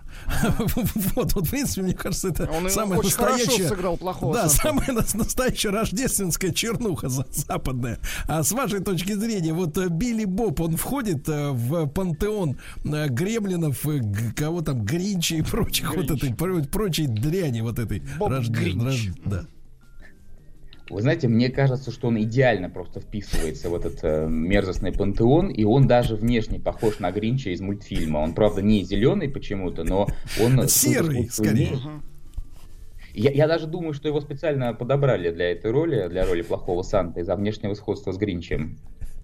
Да, ну это так, э, э, ре- реплика. Э, Но, а, Олег, вот смотрите, киностудии, которые бросились снимать эти фильмы, да, и теперь уже, ну, собственно говоря, это часть, часть, да, культуры. Окно Авертона пробито, и, в общем-то, в принципе, уже можно и под таким углом смотреть на священный в прошлые века праздник, да, вот так вот криво смотреть. А как вы думаете, готовы кинематографисты, ну, я не знаю, после коронавируса там или на волне э, э, признать, что не обязательно Рождество должно победить вот в этой, в этой, в этой битве, да, что, в принципе, время меняется, мы люди уже 21 века, пора и честь знать, пора, так сказать, и Рождеству хоть раз доуступить. А, как- не хотелось бы этого, потому что люди все-таки нуждаются в какой-то вере, не знаю, надежда наш последний все-таки умирает, поэтому приятно было бы думать, что в конце всех этих страшных историй, всех этих гремлинов и прочее, а, победит Рождество, светлые силы. Но они действительно не всегда побеждают, и это даже не с коронавирусом связано, ведь есть еще целый кластер новогодних фильмов или рождественских про маньяков. Мы а, как- эту тему пока не затронули. Это Черное Рождество или э, Тихая ночь, э, Кровавая ночь или там Мертвая ночь, не помню точно. Когда человек в кон- в костюме Санта начинает убивать людей, он вместо подарков приносит им смерть. И вот в таких фильмах не всегда побеждает свет. Но все-таки это же не сказка, да, это такой как бы э, фильм ужасов скорее получается. Ну, то есть не, не рождественская такая идиллия с элементами демонизма. Я думаю, что фильм ужасов, он близок именно к сказке прежде всего. У них один и тот же исток, это фантастическое, загадочные. И вот Санта-Клаус, который приходит к вам с топором, говорит хоу-хоу-хоу, разрубает вашу дверь, а потом голову, это как раз тоже такое какое-то демоническое существо из иного мира, сказочный монстр. Послушайте, ну а вот эти фильмы, они с каким индексом? Если Гринч 13+, то здесь сколько? А, ну, это такой трешак. Там, конечно, уже 18 плюс, но некоторые из этих фильмов настолько плохи, что их ни в каком возрасте смотреть не надо. Ну, то есть это хуже, чем просто фильмы для взрослых, да, снятых на любительскую камеру и 8 миллиметров. Да, я понимаю. А, э, Олег, я так понимаю, что э, товарищ Спилберг, о котором мы с вами некоторое время назад говорили, тоже ведь приложил ручоночки-то свои к созданию вот этой бреши, да, в общей картине мира кинематографической. Да, довольно активное создание. Это фильм «Гремлины» имеется в виду, потому что изначально сценарий «Гремлинов» писался даже не как сценарий, а как некая такая заявка. Э, Писал его Крис Коламбус, который потом снимет «Один дома», еще один рождественский фильм, не очень стандартный. И Спилбергу попалась на глаза вот эта заявка сценарная, и она его очень как-то увлекла. Он подумал, действительно здорово вот так вот э, под новым ракурсом посмотреть на Рождество. И он поэтому решил фильм спродюсировать. Так что вот у «Гремлинов» э, продюсер Спилберг. Мгм, мгм. Как вам кажется, Олег, какой из вот э, фильмов, которые на эту тему снят, э, ну, самый с точки зрения художественной ценности сильный, но и тот, который можно пересматривать с удовольствием? Пересматривать, в принципе, можно все три э, фильма. Ну, Гринч это мультфильм. И мне кажется, это всегда должно доставлять удовольствие. А ну, Гремлины, может быть, не всегда это для кого-то жестко, а Гринч-то уж точно приятное времяпрепровождение, главное, он коротенький. Но с художественной точки зрения я бы выделил без всяких вопросов «Кошмар перед Рождеством». Это просто великий, гениальный мультфильм с прекрасными песнями, с удивительными куколками, э, потому что он кукольный мультфильм. И ну, такая фантазия там через край хлещет. Не случайно Ну, сценарий писал Тим Бертон.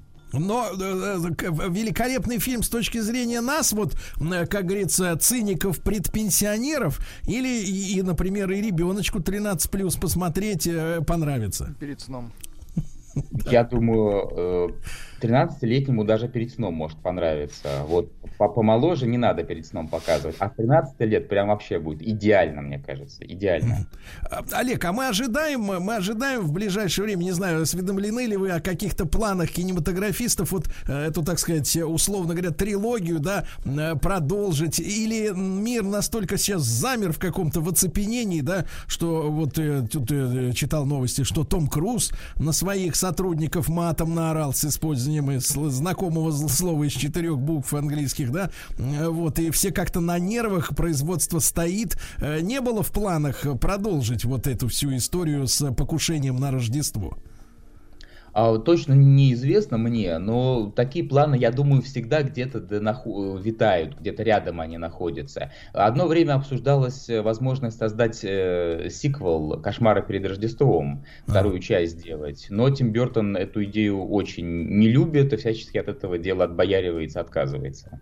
Ну, надо надавить на товарища, да. А с другой стороны, я вот думаю, друзья мои, что вот, э, конечно, много пакостей принес нам коронавирус, но если он приостановил, да, приостановил э, в некоторой степени оттаптывание, Владик, на вашем uh-huh. любимом празднике, да, uh-huh. вот, то это как бы не так и плохо, uh-huh. так сказать, не так страшен черт, как говорится, как его, как говорится, малюет. Тут, да. тут серьезный вопрос пришел. Да? Почему гремлинов нельзя мочить?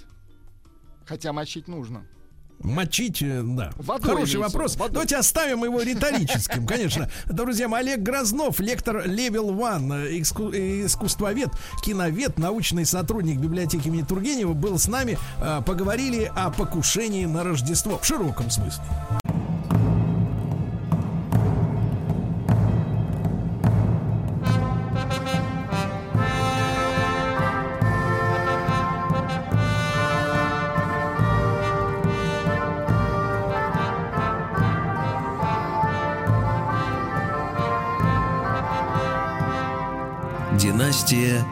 М. Друзья мои, наш проект «Династия М», мы говорим о семействе Медичи, продолжается. С нами Олег Федорович Кудрявцев, доктор исторических наук, профессор кафедры всемирной и отечественной истории МГИМО. Олег Федорович, доброе утро. Доброе утро. Спасибо вам огромное за то, что вы с нами. Олег Федорович, ну и мы сегодня э, поговорим на важную тему очень, да, о, о формировании мировоззрения власти. Э, потому что, э, не знаю, наверняка вам тоже доводилось в жизни общаться с людьми, которые наделены властью, и, наверное, наверное, в большинстве своем эти люди производят впечатление очень жестких э, жестких людей, с которыми, ну, например, по, так сказать, о гуманизме как-то, и не знаешь, неловко как-то и заговорить-то, честно говоря. вот. Э, вот, не знаю, как у вас сложилось какое впечатление. А, соответственно, наши герои семейства Медичи, да, оно трансформировалось, да, трансформировалось их мировоззрение под воздействием э, тех, опять же, художников, поэтов, мыслителей, да, которых они э, приглашали для, в первую очередь, для увековечения увековечивание своей, как бы так, памяти, да, вот своей вечной жизни, о чем мы говорили в наших прошлых беседах. И вот, э, Олег Федорович, можно, можно такой, не то чтобы провокационный вопрос, но э, как бы напрашивается. Вот то, что династия Медичи, Медичи сошла все-таки с э, такой политической арены, да, в конце концов, через несколько столетий э, своего правления, не есть ли это, ну, в какой-то степени следствием, ну, скажем так, умягчения сердец из-за того же гуманистического коммунистического, э, так сказать, вот э, учения, да, и, соответственно, потери хватки вот такой жестокой, деловой, потому что когда мы говорим о политике, то это идет самая непримиримая, жесткая борьба между людьми, как говорится, не на жизнь, а на смерть, что мы видим сегодня, например, в Америке. Вот. И в этом смысле пропитавшиеся идеями гуманизма Медичи, они вот утратили вот эту жесткую звериную хватку, и поэтому, в общем-то, и проиграли, в конце концов. Э, Сергей Валерьевич, э, с Медичи все по-другому. Э, но мне не так повезло в жизни, слава богу, Господь меня берег от людей власти, поэтому я не могу судить о нынешних. А что касается Медичи, то они сошли с мировой арены истории по очень простой причине. Просто пресеклась династия естественным путем в начале э, века. А что касается их хватки, то я думаю, что э, связь с гуманистами, людьми искусства, наоборот, укрепляла их власть. Создавала то, что мы сейчас назовем имидж, то есть образ. Причем образ не только среди сограждан, среди людей искусства, но и образ в Италии и в конечном итоге в мире, то есть в Европе. Их очень уважали, перед ними заискивали, их просили прислать людей искусства, и они посылали в некоторых случаях их сейчас даже обвиняют историки в том, что они расточали богатство, художественное богатство Флоренции, посылая э, виднейших мастеров э, искусства э, из Флоренции. Ну, Леонардо, например, в Милан, э, Боттичелли в Рим и так далее. Э, такой момент тоже был. Но, в принципе, и связь э, с людьми искусства и гуманистами, наоборот, э, Э, как бы э, давала дополнительный э, плюс их власти. То есть, то есть, вы, когда мы говорим об экспорте людей искусства, то сегодня, наверное, это называется чем-то вроде мягкой силы, да? Э, сила да. через культуру, через Точно. вот такое влияние на уровне ментальности, да? Да, это то, что мы можем назвать власть культуры. Это не только достижение Медичи, это достижение самой культуры, людей культуры. Они заставили э, людей власти считаться собой, более того, заискивать. Один эпизод, э, один эпизод анекдотический. Тициан пишет портрет императора Карла V, властителя полумира. Старенький Тициан, у него из руки выпадает кисть, э, император поднимается и подает эту кисть. Придворные, особенно испанцы, люди чванливые, между ними идет говор, как так Цезарь прислуживает простому художнику на что ему император резко возражает. Тициан достоин того, чтобы ему прислуживал Цезарь. Вот изменение отношения к людям искусства самым э, ярким образом здесь продемонстрировано. Мы видим уже не Медичи, это совсем другая династия, это Габсбурги испанские mm-hmm. и немецкие. Они уважают, они с э, подчеркнутым почтением относятся э, к людям искусства. Меняется совсем восприятие. Друзья мои, друзья мои, так, сегодня, сегодня у нас на связи с нашей студией Олег Федорович Кудрявцев, доктор исторических наук, профессор кафедры всемирной и отечественной истории МГИМО. Мы сегодня продолжаем наш разговор в рамках большого проекта «Династия М». Мы говорим о Медичи, о Медичи, э, прежде всего, о гуманистах, да, которые э, формировали мировоззрение власти. И вот сейчас мы победим техническую, так сказать, проблему, да, и продолжим наш разговор, потому что вот, к сожалению, сожалению, э, вот э, техника несовершенна, да, и мы, мы так, на связи вроде бы Олег. Федорович. Да, Олег Федорович, Олег Федорович, доброе да. утро еще раз. Да, да. Доброе ну, утро. Наладили, наладили связь вновь, да? То есть да. уже у Габсбургов, да, получается, а, отношение к людям искусства, э, философии, оно ино, иное, да, уважительное сложилось. Да, конечно, очень э, с ними считаются, э, перед ними даже заискивают. Помните, мы говорили о том, что от этих людей, людей искусства, людей пера творческой, зависит посмертная слава э, человека. Поэтому с ними надо считаться. Они э, могут э, обречь тебя бесславию или, наоборот, гарантировать тебе посмертную вечную славу. Практическое бессмертие в веках. Вот то, что мы сейчас так назвали бы. Мы, мы же можем говорить, что э, деятели искусства, они стали такими жрецами своего рода, да, для того, для той эпохи. Э, вы знаете, э, скорее мы сказали бы, что это люди, это вот то, о чем писал часто Пушкин, люди, через которых говорит высшее существо с вами. Понимаете, вот это Посредник. новая концепция художественного творчества. Это люди, связанные с э, высокими силами, высшими силами, имеющие в этой жизни угадывать эти силы, скрывать и показывать в своих произведениях. Отсюда и новая эстетика совершенно.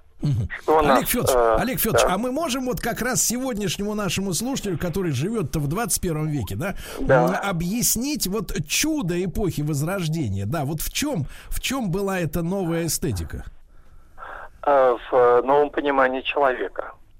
В новом понимании человека, прежде всего, как вселенского творца. К сожалению, видите, как эти э, силы, ужас.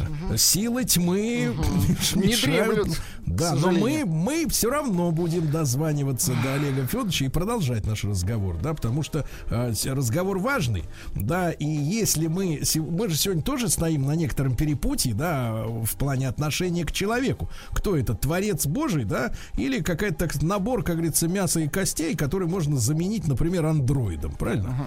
Вот, это вопросы вечные, вопросы нас, нас очень волнуют. Да. Олег Федорович, еще одна попытка продолжить наш разговор, да, прямо сейчас будет происходить. Я напомню нашим слушателям, что весь наш цикл «Династия М» можно э, в любое удобное для вас время целиком послушать, если вдруг окажетесь в дороге, например, дальней, на Новый год э, в автомобиле на сайте радиомаяк.ру. Олег Федорович, мы здесь. Пытаемся связаться. Пытаемся. Пытаемся. Но да-да-да. силы зла, к сожалению, пока Силы зла, да. победу над связью. Но мы не имеем права унывать, правильно? Да-да-да. Уныние грех. Вот так вот, да. Точно. Будем, будем все равно дозваниваться, потому что у нас, кроме, э, так сказать, э, у нас много важных тем для сегодняшнего разговора, друзья мои. Вот. И, и, и Бокаччо, и Петрарка, о них мы тоже сегодня обязательно, если успеем, поговорим. Если враги наши, да, перестанут обрубать, э, так сказать, телефонную линию, правильно? Вот. Э, Олег Федорович, мы здесь. К сожалению, вот не получается у нас связаться с Олегом Федоровичем. Да что вы говорите? Да, да, да. Видимо, Неужели? А, а, секундочку, секундочку. Минуточку, да-да-да, давайте попробуем еще раз. Получше попробуем, поточнее, поточнее, да, Ну-ка, вот сейчас. Олег Федорович. Сейчас Олег Да-да, я на проводе, да. Да-да-да, вот еще третья попытка. Смотрите, как демоны нам мешают. Ну ничего, мы, мы Да. настырные, да. Олег Федорович, так вот, э, чудо возрождения, да, новое понимание человека, да? Да, совершенно верно. Вот в- в- напомните, пожалуйста, в чем оно? Вот принципиально для нас сегодня это тоже важно. Ну, э, э, прежде всего, человек осмысливается как вселенский творец. А, э, вселенский творец, в котором заключены возможности а, и себя изменить, и этот мир изменить. А, более того, от него зависит этот мир э, спасти или наоборот э, обречь чему-то другому. А, То есть на человека возлагается и космическая ответственность за все, что происходит и с ним, и с обществом, и с миром. Это человек-артист, то есть художник в этом смысле. А, Человек, который, э, м, э, ну, артист он в буквальном смысле, может быть, и художник, так, как э, профессиональный художник, но это может быть и политик, который меняет эту жизнь, это может быть и философ, который э, своими сочинениями тоже влияет э, на э, человечество. То есть человек, в человеке заключена безграничная возможность. И себя он может преобразовать по своему усмотрению. Появляется идея о универсале, то есть всесторонне развитого человека.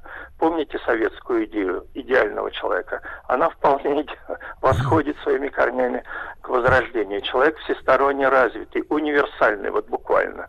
То, э, что мы обычно находим в Леонардо да Винчи, но еще более, э, еще лучше воплотил этот идеал его предшественник и, может быть, в какой-то мере наставник Леон Баттиста Альберти. Это и художник, это и архитектор, э, это и воятель, но это и писатель, это и философ, это и человек практической деятельности, достигший невиданных результатов э, во всех э, начинаниях, в- включая спорт, включая воспитание себя нравственного, нрав-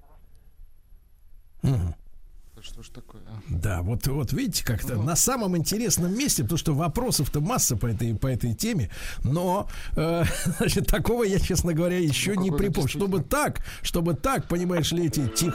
э, вот видите, опять музыка заработала, да, чтобы на, настолько настойчиво... Некрасиво а, а, обрывать да, разговор, разговор о возрождении, да, о роли человека, чтобы настойчиво так вот гасился линии связи какой-то, да. Ведь где-то, понимаешь ли, какой-то конденсатор отошел, понимаешь ли, и вот, э, вот такая вот Олег проблематичная история. Да, ну, да. Олег Федорович, еще раз доб- доб- доб- доброе утро, да. Ну вот. Доброе Дозвон- утро. Да, Олег Федорович, да-да-да, мы пр- прервались, прервались, да, на вот э, философском, на философских также сочинениях, да. Олег Федорович. Да, Олег Федорович. Да, да, я здесь на, на да, связи. Да. Олег Федорович, мы прервались на, прервались на том, что не только скульптор, да, и, да, но еще и, так сказать, э, философ, да, своего времени. Да, да, да. Писатель, да. нравственный, политический и прочее, да. И очень важный вопрос, наверное, Олег Федорович, теперь уже после краткой рекламы, да, послушаем ее уже вовремя, uh-huh. поговорить э, о том, вот э, с, э, вы сказали, вы упомянули, что эпоха эстетика возрождения итальянского, да, подразумевает и изменение человеком себя себя. Да. И, и вот до какой степени можно работать с собой как материалом для чего-то нового. Вот об этом очень важно.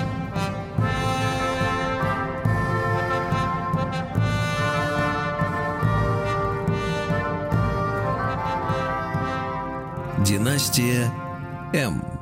Друзья мои, мы продолжаем разговор с Олегом Федоровичем Кудрявцевым, доктором исторических наук, профессором кафедры всемирной и отечественной истории МГИМО. Олег Федорович, так вот, я почему этот вопрос задаю о новом, вернее, о работе над собой, да, о взгляде да. Э, э, возрождения на работу человека над собой, потому что сегодня этот вопрос очень остро стоит перед нами, потому что мы все читаем э, такие прожекты, так называемых, например, трансгуманистов, да, которые говорят, что, ну, в принципе, в человеке главное сознание.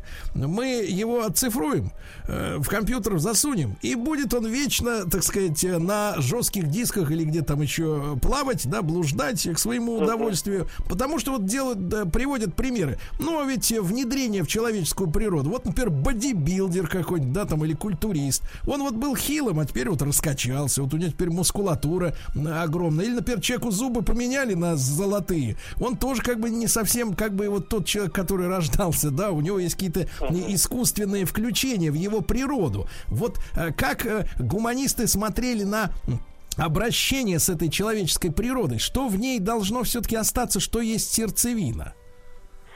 А, ну, сердцевина свободы человека, прежде всего. И это идея, которая идет из христианства. А, человек свободен он может э, себя э, создать по образу или воссоздать по образу и подобию Божию, или может, наоборот, унизить себя до самых низин бытия, даже ниже. Это мы находим уже у, в творчестве Боккаччо эту идею. Декамерон весь построен на этой идее. Это же не случайный набор ста новеллок, анекдотов всяких. Нет. Это возможность человека от самых низин подняться до, э, до вершин – буквально богоподобие. И это фундаментальнейшая идея, которой вот жила вся эта культура эпохи Возрождения. Свобода человека, причем в любом случае, как бы он себя не возвысил или не унизил, у него есть э, возможность изменить свое бытие совершенно кардинальным образом. Все зависит от него.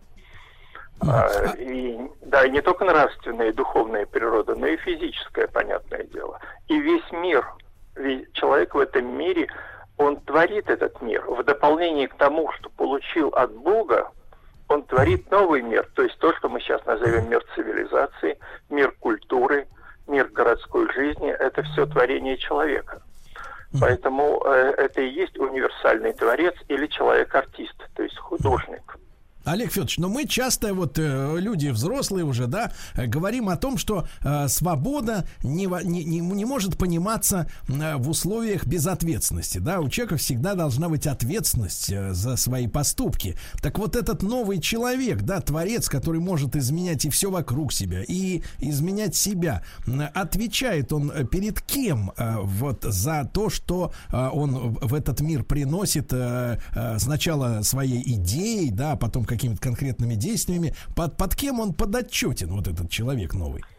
А, конечно, он подотчетен только перед одним существом, это Господь Бог. И, э, но человек э, ощущает себя не только творцом, он ощущает огромную ответственность, понимаете, а, огромная возможность свобода. Это же и ответственность, потому что от него в человеке, давайте с самого начала, в человеке заключен весь мир, в нем он отражен он играет от мира стихий, э, непросветленных, неразумных, до мира ангельского, это наш ум. И вот как мы, что мы в себе будем культивировать, то из нас и получится. Но не просто из нас. С помощью себя, через себя мы можем этот мир либо возвысить, либо унизить. Вот это очень важный момент. То есть мы можем, мы в данном случае несем ответственность за весь мир, который перед нами. Понимаете? Да, Вот Олег Федорович, очень- а, да. ну, просто я наталкиваюсь на, э, так сказать, общаясь с людьми разных культур, э, натал- наталкиваюсь, например, на англосаксонское сегодня понимание слова свобода, оно звучало, да, вот в вашей речи неоднократно сегодня, свобода человека. Они свободу понимают под, э, вот под этим словом, понимают свободу выбрать себе шкалу ценностей. То есть тут я, как говорится, грешу, тут нет. Ну, то есть выбрать себе, грубо говоря, из 10 заповедей 5, 5 на выбор, да, на свое усмотрение, да. И вот, мне кажется, это вот, вот это развитие истории свободы, оно как раз и наталкивается на вот э, э, то, что вы описываете, да, вот э, в период Возрождения. То есть у человека есть ответственность, но э, англосаксонцы пошли дальше. Ответственность перед теми, э, так сказать, запретами, которые я сам себе назначу. Э, необъективными, условно говоря. Да, конечно, тяжело сравнивать э, две совершенно разные эпохи и цивилизации, э, скажем так. Но понимание свободы в эпоху Возрождения это совсем другое. Это прежде всего свобода человека в созидании себя и этого мира. И повторяю, ответственность перед собой и перед миром за то, что ты сделал. Это колоссальная, э, колоссальная проблема. Ведь человек не просто все может, он еще должен отвечать за то, что он делает. И если уж говорить э, о корнях этого представления, это восходит к патристике, то есть к ранней христианской мысли. Свобода в чем заключается? В том, что человек не должен рабствовать греху. Свобода от греха. Вот он должен себя освободить от этого в своем творчестве. Очень-очень важная мысль, да, свобода от греха, который а, часто является, м, часто м, может быть физиологичным, да. А, Олег Федорович Кудрявцев с нами был сегодня на связи, доктор исторических наук, профессор кафедры всемирной и отечественной истории МГИМО. Друзья мои, я Олег Федоровича благодарю, как всегда, и весь наш цикл «Династия М» на сайте радиомаяк.ру в любое удобное для вас время.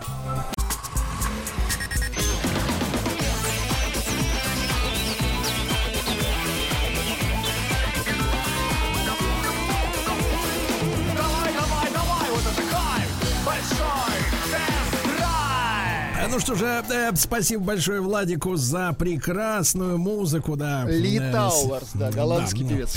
Э, Да, бы- были времена, конечно, в эстраде, да. Э, Но э, сейчас любимый проект Владули это наша автомобильная рубрика. Да, Я сразу хочу предупредить, что сегодня мы с Рустам Ивановичем попытаемся вам э, передать всю правду о новинке, которая появилась вот во второй половине, совсем недавно, осенью, да, этого года. Это Сорента, новый Сорента 2020 от компании Kia. Э, Очень популярный кроссовер, большой, красивый, стал еще, стал просто феноменально э, выглядеть, э, что из себя представляет, э, м, так сказать, внутренне, да, как в ощущениях, все, обо всем об этом вам расскажем во второй половине, но пока я подобрал для вас новости любопытные, э, да, и важные. Во-первых, друзья мои, хочу вам рассказать, что продается лимузин завода имени Лихачева производства эпохи Горбачева. Неплохо. ЗИЛ 41047, э, вот, выпуска, я так понимаю, 87 года э, и э, около 46 тысяч километров пробега. Ну, это немного для, э, так сказать, автомобиля с двигателем объемом 7,7 литра. 7,7. V-образная восьмерка, 315 лошадей и трехступенчатый автомат, что, в принципе, сегодня, когда в некоторых современных автомобилях 9 ступеней, конечно, выглядит архаично, но это машина ограниченного тиража, э, но не ограниченной цены. Э, вот продается этот автомобиль за 11,5 миллионов рублей. Ну, это раритет, понятно. А Специалисты говорят, что за такие деньги э, можно приобрести, э, ну, так сказать, э, автомобиль Майбах. Э, вот Современный. от, от, от концерна Mercedes, но это э, S-класс, э, тюнингованный, скажем так, да, условно говоря, да, доведенный до высот роскоши, э, вот, уходящего 222 поколения. Э, вот, 11,5 миллионов рублей в музей, да. Друзья мои, европейцы восхитились нашим электроавтомобилем КАМА-1, который сделал КАМАЗ. Помните, некоторое время назад была такая шумная премьера, э, действительно очень такой прикольный, э, суперкомпактный полукроссовер, ну понимаете, да, вот такой небольшой автомобильчик. Э, Европейцы в шоке, увидев этот автомобиль. Они говорят, во-первых, что цена их, конечно, радует, потому что в пересчете на евро м, 11 тысяч евро стартует. Слушайте, а он симпатичный, да, клевый. он очень симпатичный, да, действительно, Прям такой 11 не тысяч евро. Вот в то время как европейские э, электрокары стартуют с отметки минимум вдвое больше, то есть от 22 тысяч. Ну Вот. И удивили, удивились европейцы, что у новинки э, установлен уже автопилот так называемого третьего уровня. Я вам сейчас об этом Ну-ка, расскажу. расскажите, Тогда как в Европе законодательно разрешены системы полуавтономного вождения только второго уровня. Да, Дело в том, что ну, там есть шкала от первого до пятого. Пятый это когда ты сидишь и говоришь домой. Сидишь дальше в машине, ты- ужинаешь и домой да, едешь. нет, нет, и дальше ты просыпаешься уже, когда уже машина въехала в гараж, условно говоря, да.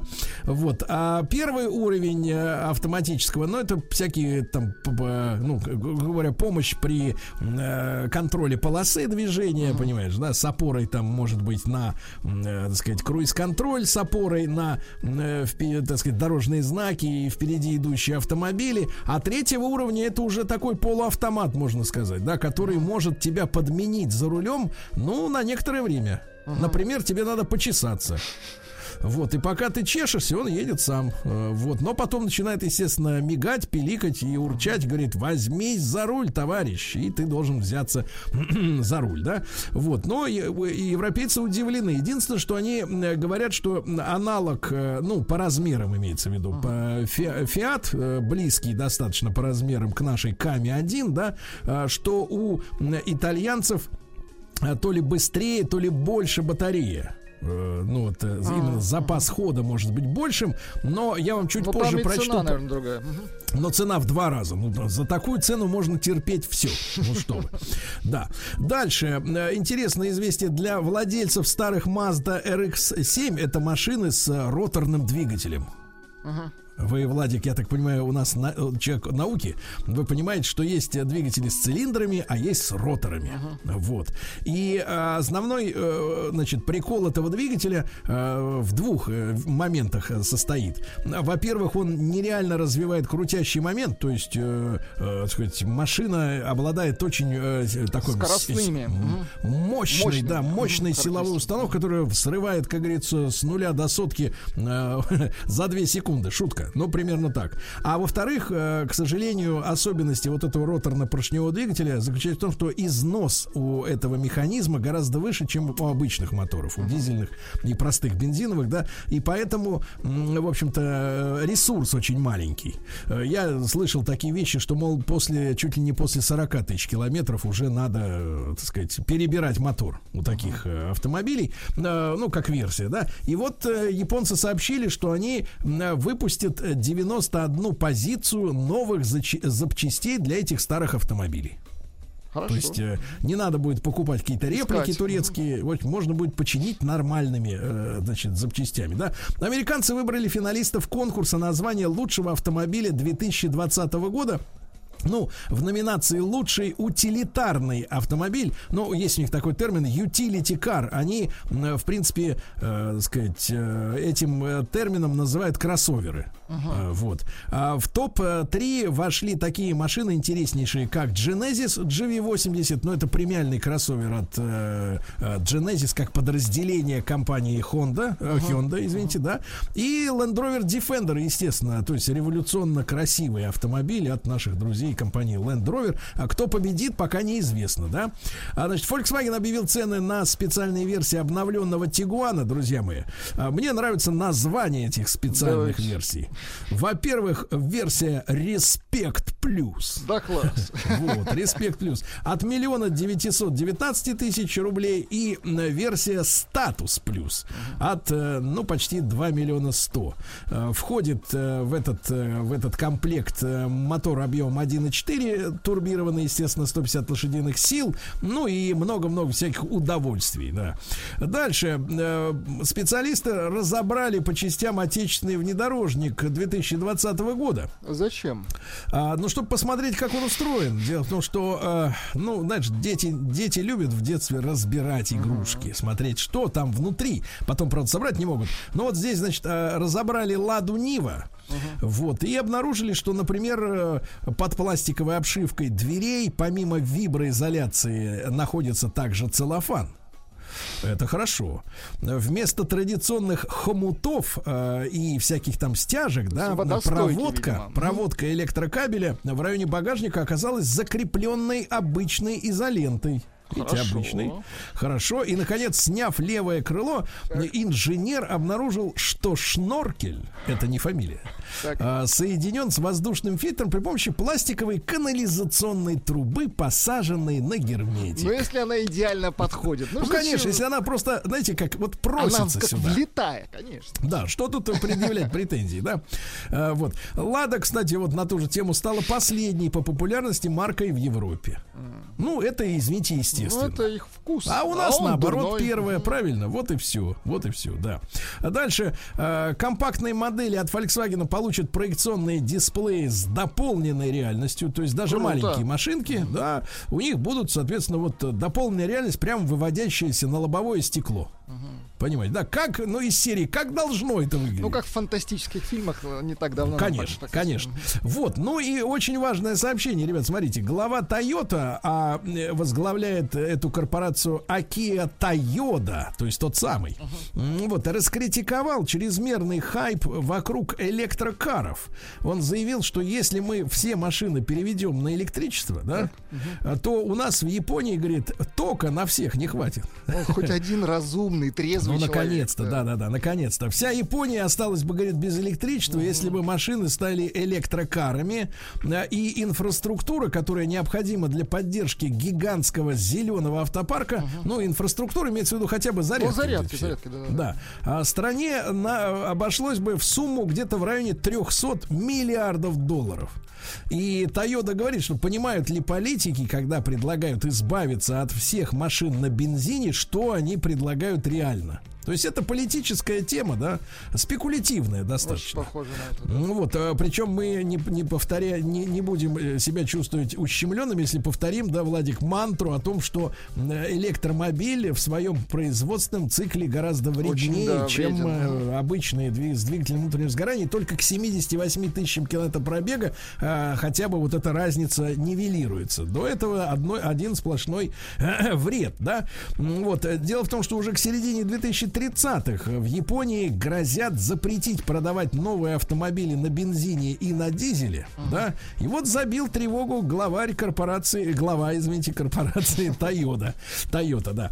А продажи э, супер тачки от компании Geely под названием Тугелла. Очень звучное название. Тугелла, да. очень красивое название. Тугелла. А, вот Азазелла, вот это Тугелла вот. Тугелла Акелла промахнулся, да. Вот шутка. Так вот, стартуют а, раньше, даже стартовали намеченного срока из-за рекордного количества предзаказов. Дело в том, что когда мы в прошлом году с Рустам Ивановичем путешествовали вот э, по Китаю, угу. была у нас такая поездка полтора года тому назад. Мы смотрели как раз э, и производство Джили, и и, другие все чудеса техники, мы этот, этот купеобразный кроссовер, купеобразный, ну то есть, условно говоря, машины, которые формами кузова напоминают э, пионера в этой, э, в этой области дизайна X6. Uh-huh. Да, так вот, э, смотрели на эту машину, которая тогда не имела еще даже названия, вот этой Тугелла, но произвела самое э, сильное впечатление. Э, и вопрос э, был о том, когда и по какой цене эта машина приедет э, в Россию. Потому что машина эта, это сделана на платформе, созданной э, Джили совместно с Volvo, э, которая принадлежит, э, как, так сказать, э, как участник вот этого большого концерна, да, и несколько, там, три, по-моему, даже завода Volvo есть в Китае. Ну и, соответственно, вы заметили, да, вот в последнем модельном ряду э, при помощи китайских инвестиций Volvo очень сильно вышла вперед и по дизайну, и по премиальности, да. А с другой стороны, китайцы получили э, наработки именно технические, да, технологии, да, в том числе общая у них платформа. Вот на этой платформе он сделан. Но я, я вам честно скажу, это очень интересный автомобиль, э, очень комфортабельный, э, динамичный и очень красивый получился. И вы представляете, в топовой комплектации цена оказалась 2,5 миллиона. Это самый, это самый топ.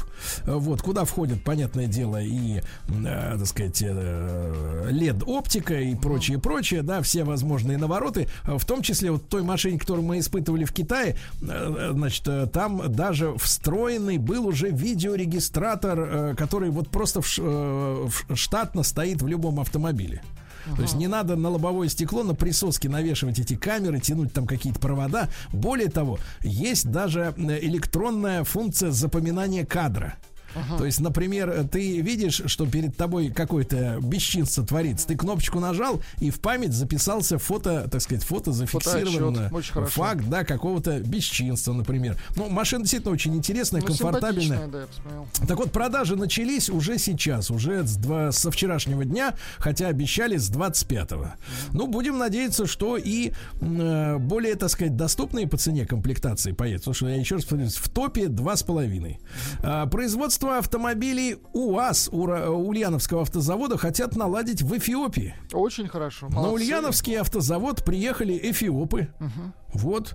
И говорят, что мы хотим делать у нас в Африке ваши автомобили. Вы представляете, и наши идут навстречу. Ну, класс, и очень хорошо, потому что, ну а, э, извините меня, наш э, э, уж, так сказать, э, э, Ульяновский автозавод может делать машины для бездорожья. Да, это замечательно. А в Африке, как говорится, хайвеев-то немного, да. да. А, москвичей, товарищи, вот это важное сообщение. Москвичей начали штрафовать за разговоры по телефону и за непристегнутый ремень. Потому что э, новые камеры, их пока что всего 8 штук. Вот, на- находятся они, смотрите, где. Где-то на третьем транспортном кольце. Ну, друзья мои, это, это, Это трудно секретная понять. информация просто, да. Где именно, да. А, На Садовом установили, на северо-восточной Хорде, а также на проспекте Вернадского, на Мичуринском и Звенигородском шоссе. И эти камеры не просто камеры, они э, в купе работают с нейросетями, то есть, условно говоря, с электронным анализатором изображения, да, которое уже кадр рассматривает не просто как там номер, например, да, автомобиля, но что еще и делается в салоне за лобовым стеклом. Так вот, это, эти умные камеры фиксируют и уже зафиксировали за последние три недели э, 100 разговоров по телефону. Вот. А каждый из э, разговаривающих получил приятный бонус в тысячу рублей штрафа Это себе на новое почту. да? российское движение «Молчи за рулем». Да-да, молчи и слушай. Вот. А, Не пристегнули ремень безопасности две- две- 2300 человек. Они получили по- письмо счастья на полтора э, рубля, как говорится. А да? это движение отстижные. Да-да-да, вот э, и- и вы знаете, это мне все напоминает очень сильно. а, Мы, конечно, в этом смысле достаточно отстали, кстати, от Европы, потому что мой друг, который э, в свое время э, пытался, значит, спрятаться от кредиторов в Великобритании, э, мой товарищ один, значит, ну, неудачно поиграл на бирже в свое время. Вот, он мне рассказывал, что его приятелю местному, русскоязычному в Англии, э, он попросил жену связать ему свитер желтого цвета с черной диагональной реально полоской. Да, чтобы камеры вот фиксировали его пристегнутым. Я искренне не могу понять, чем так мешает э, ремень. Они сейчас очень интеллектуальные и, в общем-то, не давят ни на что. Может, какие-то люди такие э, тонкой телесной организации пошли, что им там натирает где-то. Но я серьезно говорю, не вижу в этом никакой проблемы. Вот. А что касается телефона, видите, а, искусственный интеллект сам понимает, разговариваешь ты, смотришь ты в навигатор. То есть не только за разговоры, ребята, а еще и, например, за пользование навигатором в Круто, руке. да. А если у тебя, например, пачка шоколада в руке? А если во рту, а? Во рту лучше. Э, Так что это лучше туда, да. Значит, дальше что у нас? Э, Ребят, ну, цена гибридов. Вы знаете, есть такие гибридные автомобили, которые типа как бы из-за... Которым все больш- равно. Нет, ну, которые могут якобы экономить топливо, И да? так, Так, так. вот, просто э, количество-то опубликовано. На первом месте Lexus, а теперь, внимание, 96 машин продано. Немного. Ну, в общем-то, да. Как говорится, немного. Вот, э, да. Раскрыто оснащение обновленного Лада Ларгус. Э, следующее оснащение. Э, в салоне с глянцевым декором установлен мультируль, обтянутый эко-кожей. Господи, как это красиво. Это замечательно, да. Дальше. В России ввели штрафы, штрафы за проезд зайцами по платным дорогам. Ну, я называю это румынской технологией, когда человек, э, значит, встает э, стык в стык э, к плательщику за проезд по платной А. трассе, и пока шлагбаум поднят, он вот так Ну, вот типа на расстоянии там пол- про- полуметра да, проскакивает. Я это неоднократно в Европе видел. Э, Обычно это машины с румынскими номерами, они просто под шлагбаум, шлагбаум бьет им по башке, а машина в таком состоянии, что, в принципе, там можно бить чем угодно, хуже не станет. Так вот, ожидалось, что эти штрафы а, будут насчитывать там до 5000 рублей за частный автомобиль, но Госдума сжалилась. А, значит, административный штраф составит полторы тысячи рублей за легковушку. И, оказывается, есть и проезд на грузовике. Вот, там 5 тысяч. Там 5 тысяч рублей, да. Но дело в том, что не, не всегда через шлагбаум. Можно попытаться через так называемый зеленый коридор ведь прошмыгнуть, где нет шлагбаумов, где электронное считывание, да, может быть, там люди ищут удачу свою. В любом случае, вот полторы тысячи рублей, да. И, наконец, слушайте, ребят, сенсация. Toyota э, собирается в следующем году представить автомобиль э, с э, аккумулятором, который э, создан на основе твердотельной технологии, то есть там никакая серная кислота не плещется, там так, все так, твердо. Так вот, аккумулятор, который имеет э, запас хода 500 километров, ну это стандартная величина. А теперь сенсация, ребята. А заряжается с нуля до 10 процентов, внимание, за 10 минут. Ну, это уже круто, да. Это уже дес- это сопоставимо просто вот в принципе со, со временем зарядки а, газом. На газовых заправках 10 минут. Э, То есть вот это сенсация. И в то же время э, Toyota, как вы знаете, подняла вопрос о том, что полный переход на электромобили лишит Японию электроэнергии. Да? Ну, Вот такие новости. А в следующей половине программы после новостей и новостей спорта Kia Sorento 2020.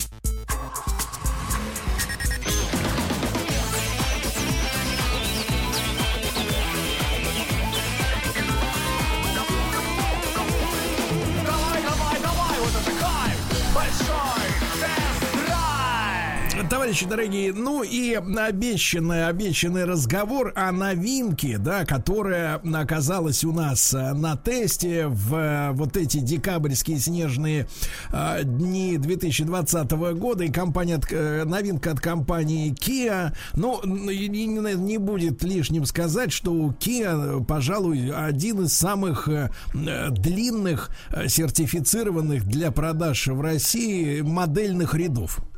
Да, то есть у разные бренды хвастаются большим количеством моделей, не все они доезжают до России, но вот э, самый большой, наверное, список э, как раз у компании Kia.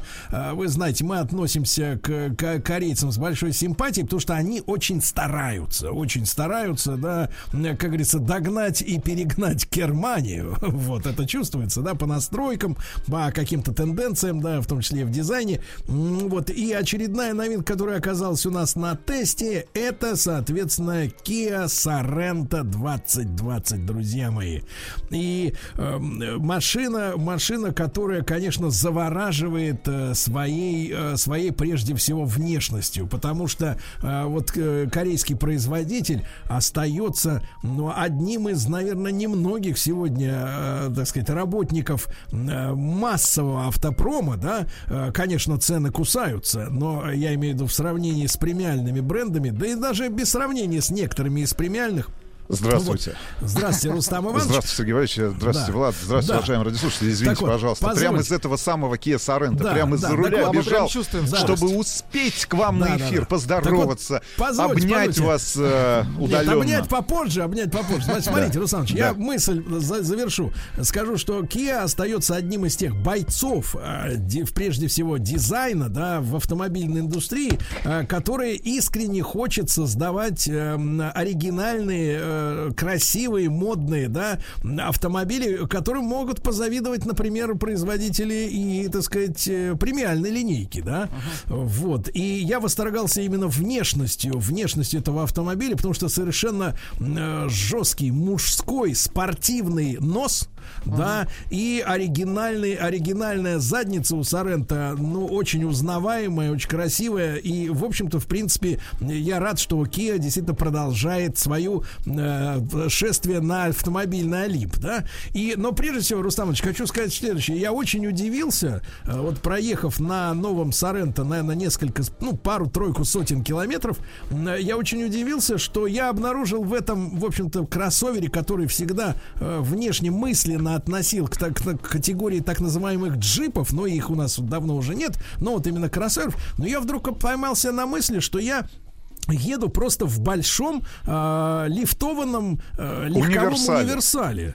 Ну, та машина, которая, э, в принципе, по своей управляемости и по всем ощущениям, да, вот приятным прежде всего от вождения, ассоциируется именно с легковушкой. Ну, наверное, в прежнем поколении это могло быть что-то вроде Volvo XC70, хотя Volvo был тяжелый автомобиль и такой грузный. А здесь легкий автомобиль такой, да, но просто очень большой и лифтованный. Хотя, когда ты сидишь э, за рулем и сравниваешь свой, ну вот, э, высоту твоего линии обзора, да, вот твое зрение, у тебя нет ощущения, что ты сидишь где-то там, как в троллейбусе, как там, например, э, в 200-м крузере, да, ты сидишь на уровне, по большому счету, э, с легковыми автомобилями, которые рядом с тобой в потоке, да.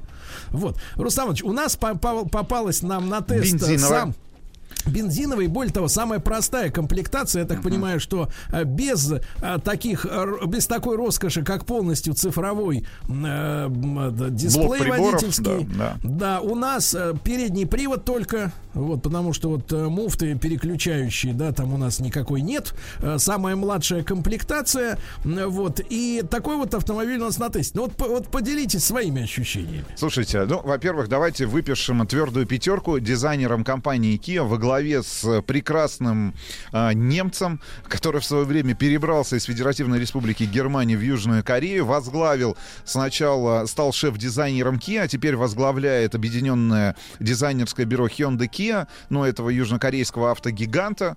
Значит, э, спасибо за корму, потому что, мне кажется, это одна из самых э, авторитетных и, что интересно, одна из самых уникальных э, задниц, в кавычках, да, которая получилась у команды дизайнеров, которые работали над новым Kia Sorento. Понятное дело, что автомобиль будет ориентирован на североамериканский рынок, значит, на, на российский рынок, э, наверняка на рынок стран Ближнего Востока. Но, в общем, с кормой все получилось. Это действительно э, интересные, э, вызывающие, м, ну, вос- давай так, вызывающие восхищение у других участников движения автомобиль, на если вы смотрите на него сзади. Значит, получилось все у них и с боковой частью. Есть, может быть, какие-то нарекания к, к морде, потому что, мне кажется, она немножко непропорциональной получилась, но это, опять же, как вы понимаете, всего лишь э, э, мои, мои, мои притязания и субъективное мнение человека без художественного образования. Значит, но, ребят, как только вы оказываетесь в салоне Kia Sorento нового поколения,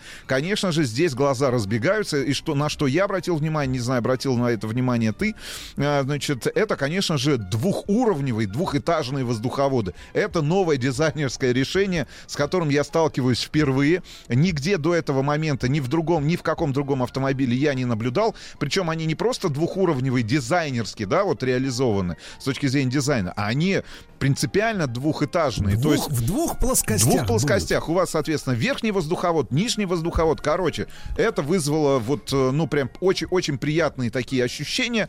А, Стало понятно, что люди старались, значит, э, нет никаких нареканий с точки зрения материалов, значит, э, с точки зрения компоновки. Как вам посадка? А, ну, в принципе, на 4 с плюсом.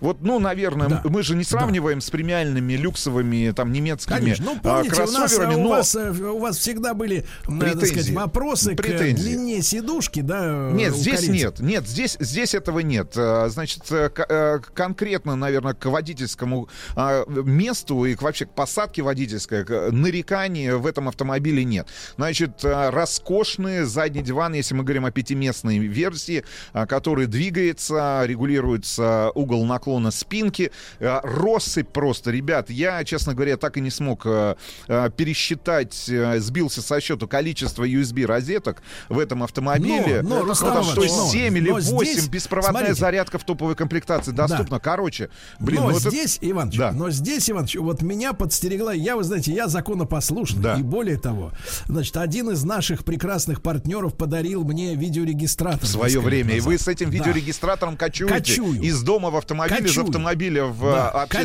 кочую. транспорт и обратно. Вы снимаете Я понимаю. да. фильм. Не, Но- Сергей, как, Но э, у нас, как э, полицейский, сожалению- он видеорегистратор носит на груди. для Очень того, чтобы Да, записывать. правильно. Что он может э, выйти и в понимаете, и здесь я, и здесь я очень сильно обломался, потому что у нас оказалась так называемая некурящая версия, Да?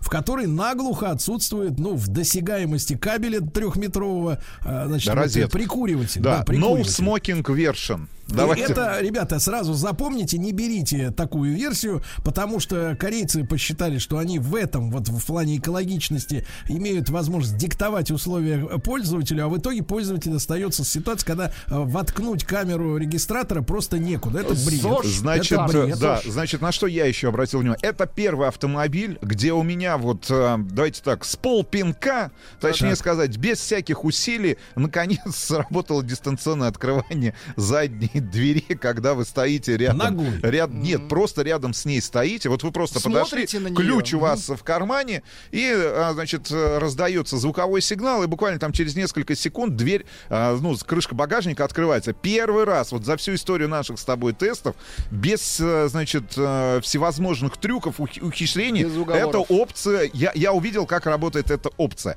Значит, все мы сказали, у нас а, двигатель, соответственно, классика, бензин, 180 лошадиных сил, в отличие от дизеля 2.2, а, в котором будет на 19 лошадок побольше, ну и самое главное, будет гораздо больше крутящего момента, конечно же, двигатель и Не хватает. шестиступенчатый автомат.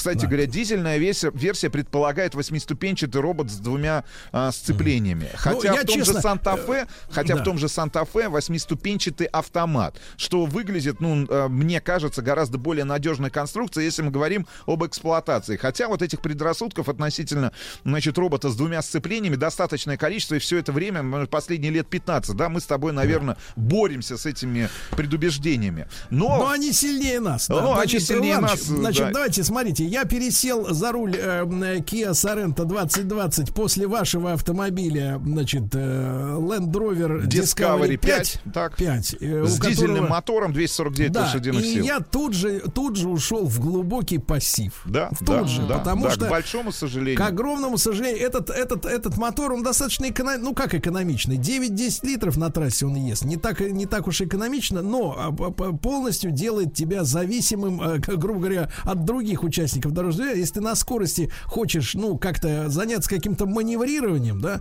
то, ну, конечно, э, с той лихостью, которой позволяет дизельный мотор, вот этот бензиновый 180-сильный, Короче, тебя загоняет в глубокий, повторюсь, запаса, пассив. запаса крутящего момента, вот Нет. этого движения, Да. да. особенно на старте и в, в, соответственно, на, на дороге, когда вы совершаете или, или, например, вынуждены совершить тот или иной ман- маневр, завершить его. Короче, этого недостаточно. Вот в этой связке 2.5 и классический шестиступенчатый автомат мне показалось э, это, э, этих, Да, я- этих я лошадиных вообще, сил и э, крутящего момента явно Да. недостаточно для Иваныч, этого, ну для этого размера Да. просто-напросто. Я вообще не понимаю, зачем, зачем, в общем-то, ставить бензиновые версии достаточно. Ну, не, я бы не сказал, что дохлые. Вот этот мотор замечательно бы смотрелся бы, наверное, на легковушке от компании Kia, да, от бренда Kia. Но действительно, кроссовер с таким мотором э, действительно вообще, не- мне кажется, не, ну, не нужен, потому что э, наше население уже много лет приучено, что если кроссовер, то дизельный мотор. То есть у нас люди скептически относятся к легковушкам с дизельными моторами, даже не понимают многие, что это такое. Но те, кто на кроссоверах такой категории ездит и больший, естественно, уже сми- смирились и радуются тому, что дизельный мотор гораздо тяговитее, да, динамичнее на скорости. И, конечно, вот этого двигателя 180 там, или 179 лошадиных сил категорически недостаточно. Второе, э, то, что я вот, э, вернее, третье уже. Первое, это возмутительно, что нет, э, значит, прикуривателя, который служит розеткой для камеры регистратора в этой версии. Второе, это слабый двигатель. И третье, значит, немножко недоумение относительно звука.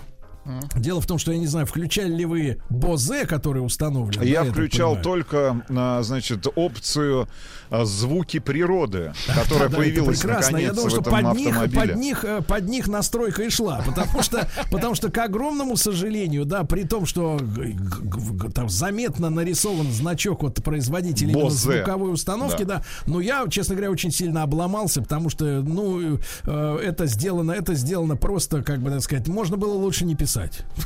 Лучше не писать, потому что удовольствия от этого звука я не получил никакого и сразу выключил и больше я уже не включал никогда. Ну, э, ну вот э, смотри, а, опять же, да, очень интересная опция, такие, такие расслабляющие звуки природы. У вас есть там зимний снег, у вас есть дождь. Зимний скрип. Да, зимний Зимний снег, скрип, э, мокрый зим- да, дождь. да, Мгм. мокрый дождь.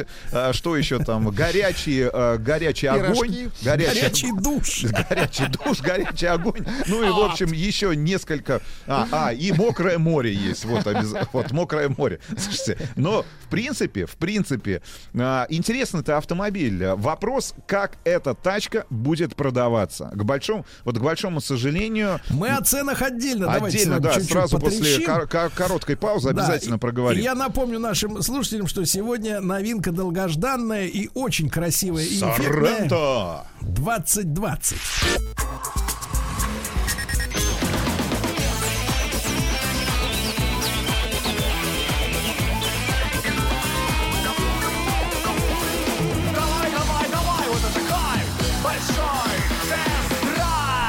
Друзья мои, так мы сегодня попросили Рустамановича подняться с его прос- прокрустого ложа, чтобы поделиться своими эмоциями относительно новинки красивого кроссовера э, Kia Sorento э, 2020 года, друзья мои. И, и, э, значит, чтобы у вас была полностью полная картина, Иваныч, наверняка ты не катался на этом автомобиле э, со скоростью большой по трассе, да? А Не было пребывал- такой возможности. Да, да, но я еще од- один минус укажу, и я знаю, что наши друзья в Kia, потому что, несмотря на нашу критику конструктивную, они не ведут себя как другие. Внимательно прислушиваются. Участники Будьте рынка здоровы. делают выводы и, пересла- и переставля- пересылают депеши в свой головной офис. Они дуются, как некоторые, и не включают нас в свой э, долбанный черный список. Да, так вот, из-за того, что мы высказываем свое мнение. Так вот, ребят, надо обратить внимание, потому что в Соренто этого поколения, как мне показалось, может быть, это было и в предыдущем, но только мы не брали его в эту зимнюю слякотную погоду. А, к сожалению, болезнь с а, быстрым, быстрым загрязнением наружных зеркал. Я тебе так обнаружил. могу сказать. Вообще просто быстрое загрязнение Да, автомобиля. максимально Вообще быстрое. максимально быстрое, потому что сегодня мне пришлось, э, перед тем, как оказаться в этой прекрасной студии на Пятой улице Мского поля, а не в, вашем, а не в вашей бане, пришлось э, зайти, э, помыть руки. Не, ну это, это какой-то... Я, я давно, к большому сожалению, не встречал... Ну, вот, я, я не понимаю, что там с аэродинамикой. Ну, может быть, просто в Москве слишком грязно. Вот, но я не могу сказать, что Ну так вот я, я настолько- поймался, настолько поймался на грязно. мысли, да, что есть, есть машины, которые мы критикуем за плохую. Причем зеркала огромные, они очень удобные, да, они очень информативные, они здоровые, но когда чистые. И, к сожалению, вот в этой погоде, когда плюс-минус 5 градусов, э, ну просто они загаживаются в считанные, в считанные мгновения. Ну, да, это, с этим что-то надо Да, поделать. а, товарищи. плюс а, а, дает о себе знать общая, с, э, ну, с, э, с- общая платформа для того же седана К5, который мы с тобой тестировали, да. Если, давайте так, надо иметь, э, э, ну, давайте так, надо иметь, держать в голове следующее, что это, конечно же, универсал. Ну, глобально, я с тобой здесь соглашусь, потому что он едет как уни- э, такой универсал или облегченный кроссовер. Ну, Такой- ли- или лифтованный или универсал. лифтованный универсал, да. То есть он едет гораздо легче, чем, а, привы... ну, чем привычно нам кроссовер. Причем он не дотягивает, как мне кажется, с точки зрения люксовости какой-то, например, до того же Nissan Murano, да, а, потому что в топовых комплектациях этот автомобиль, ну, мы говорим сейчас про Kia Sorento, стоит столько же, сколько Nissan Murano. Но Nissan Murano и выглядит премиальнее, да, и позиционируется премиальнее, и линейка там силовых установок немножко другая, ну и вообще в целом автомобиль другого класса, мне кажется, да. Ну вот, а смотрите, Русланович, я зашел на страничку просто одного из московских дилеров. Дилеров, да, так. И посмотрел на цены. Смотрите, тут есть официальная цена и цена, которую предлагают э, вот дилер, да. Э, К примеру, машина с передним приводом, которая была у нас на тесте, да, э, вот, э, классическая так называемая, с шестиступенчатым автоматом, 180 лошадиных сил, э, заявляется цена 2 150, А предлагается за миллион шестьсот двадцать. Ну, не знаю, что за Трюк. дилера вы нашли, Сергей Трюк Валерьевич. называется. Да, не знаю, что за дилера, да, нашли.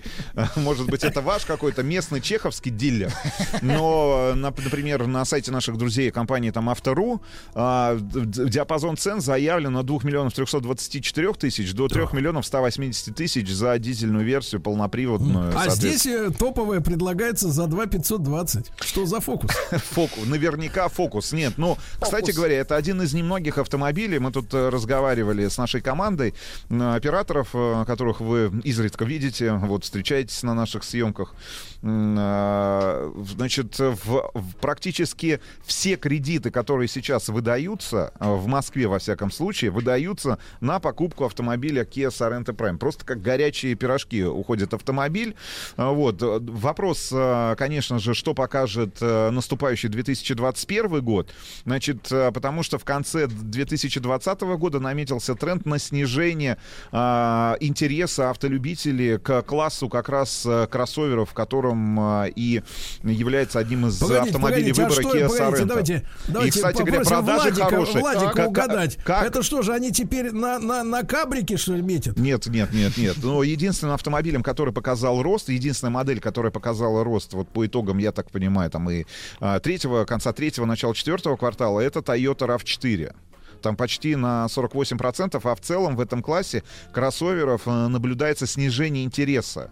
А С чем это связано, не очень понятно. Может быть, действительно давно не было новых моделей, может быть, отложенный спрос, Не, Руслан Ильич, ну, связанный случае, с экономической а, в случае, ситуацией в в стране. случае, в случае с RAV4 это все просто. Э, Это просто самый настоящий удар по феминизму, потому что дамский автомобиль превратился в самца. Вот в самца. Тут э, как бы, э, Ну, как по- бы, как бы не было, как бы феминисткам не было неприятно, но мужское продается лучше на авторынке. Посмотрим, а, какими будут продажи. В любом случае, это один из самых интересных автомобилей на рынке, потому что, ну, э, корейцы попытались создать по-настоящему универсальный, практичный автомобиль. В прямом и день. переносном Да, смысле. ребята, это, это, это действительно один, ну, я не могу сказать с учетом цены на этот автомобиль, что это один из самых доступных, тем более там в семиместной комплектации, например, автомобилей, но в целом приятный, семейный, интересный, а, хорошо стоящий на дороге, имеющий свои плюсы и свои недостатки. Там, например, нет адаптивных фар, вот что тоже очень интересно, да, хотя там на более младших моделях э, эта опция уже у компании Kia реализована. И Если ты заметил, нет подогрева нитками лобового стекла. Обещают, давняя история. У обеща- Kia, да, обещают они- в следующем году, но опять же вопрос тогда к русскому, так, к так называемому русскому пакету, о котором постоянно говорят автопроизводители, а, значит, адаптируя свои модели для выхода на российский рынок. Да, в и общем, к этому я еще, Руслан Иванович, добавлю, что достаточно долго надо ждать, пока все прогреется. прогреется. И самое главное, долго, я так понимаю, вам придется ждать этот автомобиль, если вы решили стать его владельцем. Ну, потому что э, действительно ажиотажный спрос просто-напросто. А все почему? это. Потому что Э, хороший автомобиль по- да, получился. Потому что, потому что хорошо настроили, придумали и нарисовали. Не, молодцы. Нет, ну Да, в любом а мелочи? случае, ну Да. мелочи, ну а в, в любом случае у любого автомобиля есть э, те недостатки, есть те минусы, к которым можно придраться, правильно? В целом, в целом, интересно было бы посмотреть на итоги продаж четвертого квартала, посмотреть, как э, продавался новый Kia Sorento. Ну что же, поживем, увидим, как говорится. Да. Друзья мои, спасибо Рустам Ивановичу. Можете, так сказать, ложиться вам в ложь. спасибо, Сергей В Валерьевич. да, увидимся. Значит, товарищи, ну и тест, а, тест обновленного, ну, совершенно нового, full new, как говорится, Toyota, ой, господи, Toyota, господи, Kia э, Sorento 2020 на канале Большой тест-драйв. Совсем-совсем скоро. Следите за нашими публикациями. До завтра. Еще больше подкастов на радиомаяк.ру.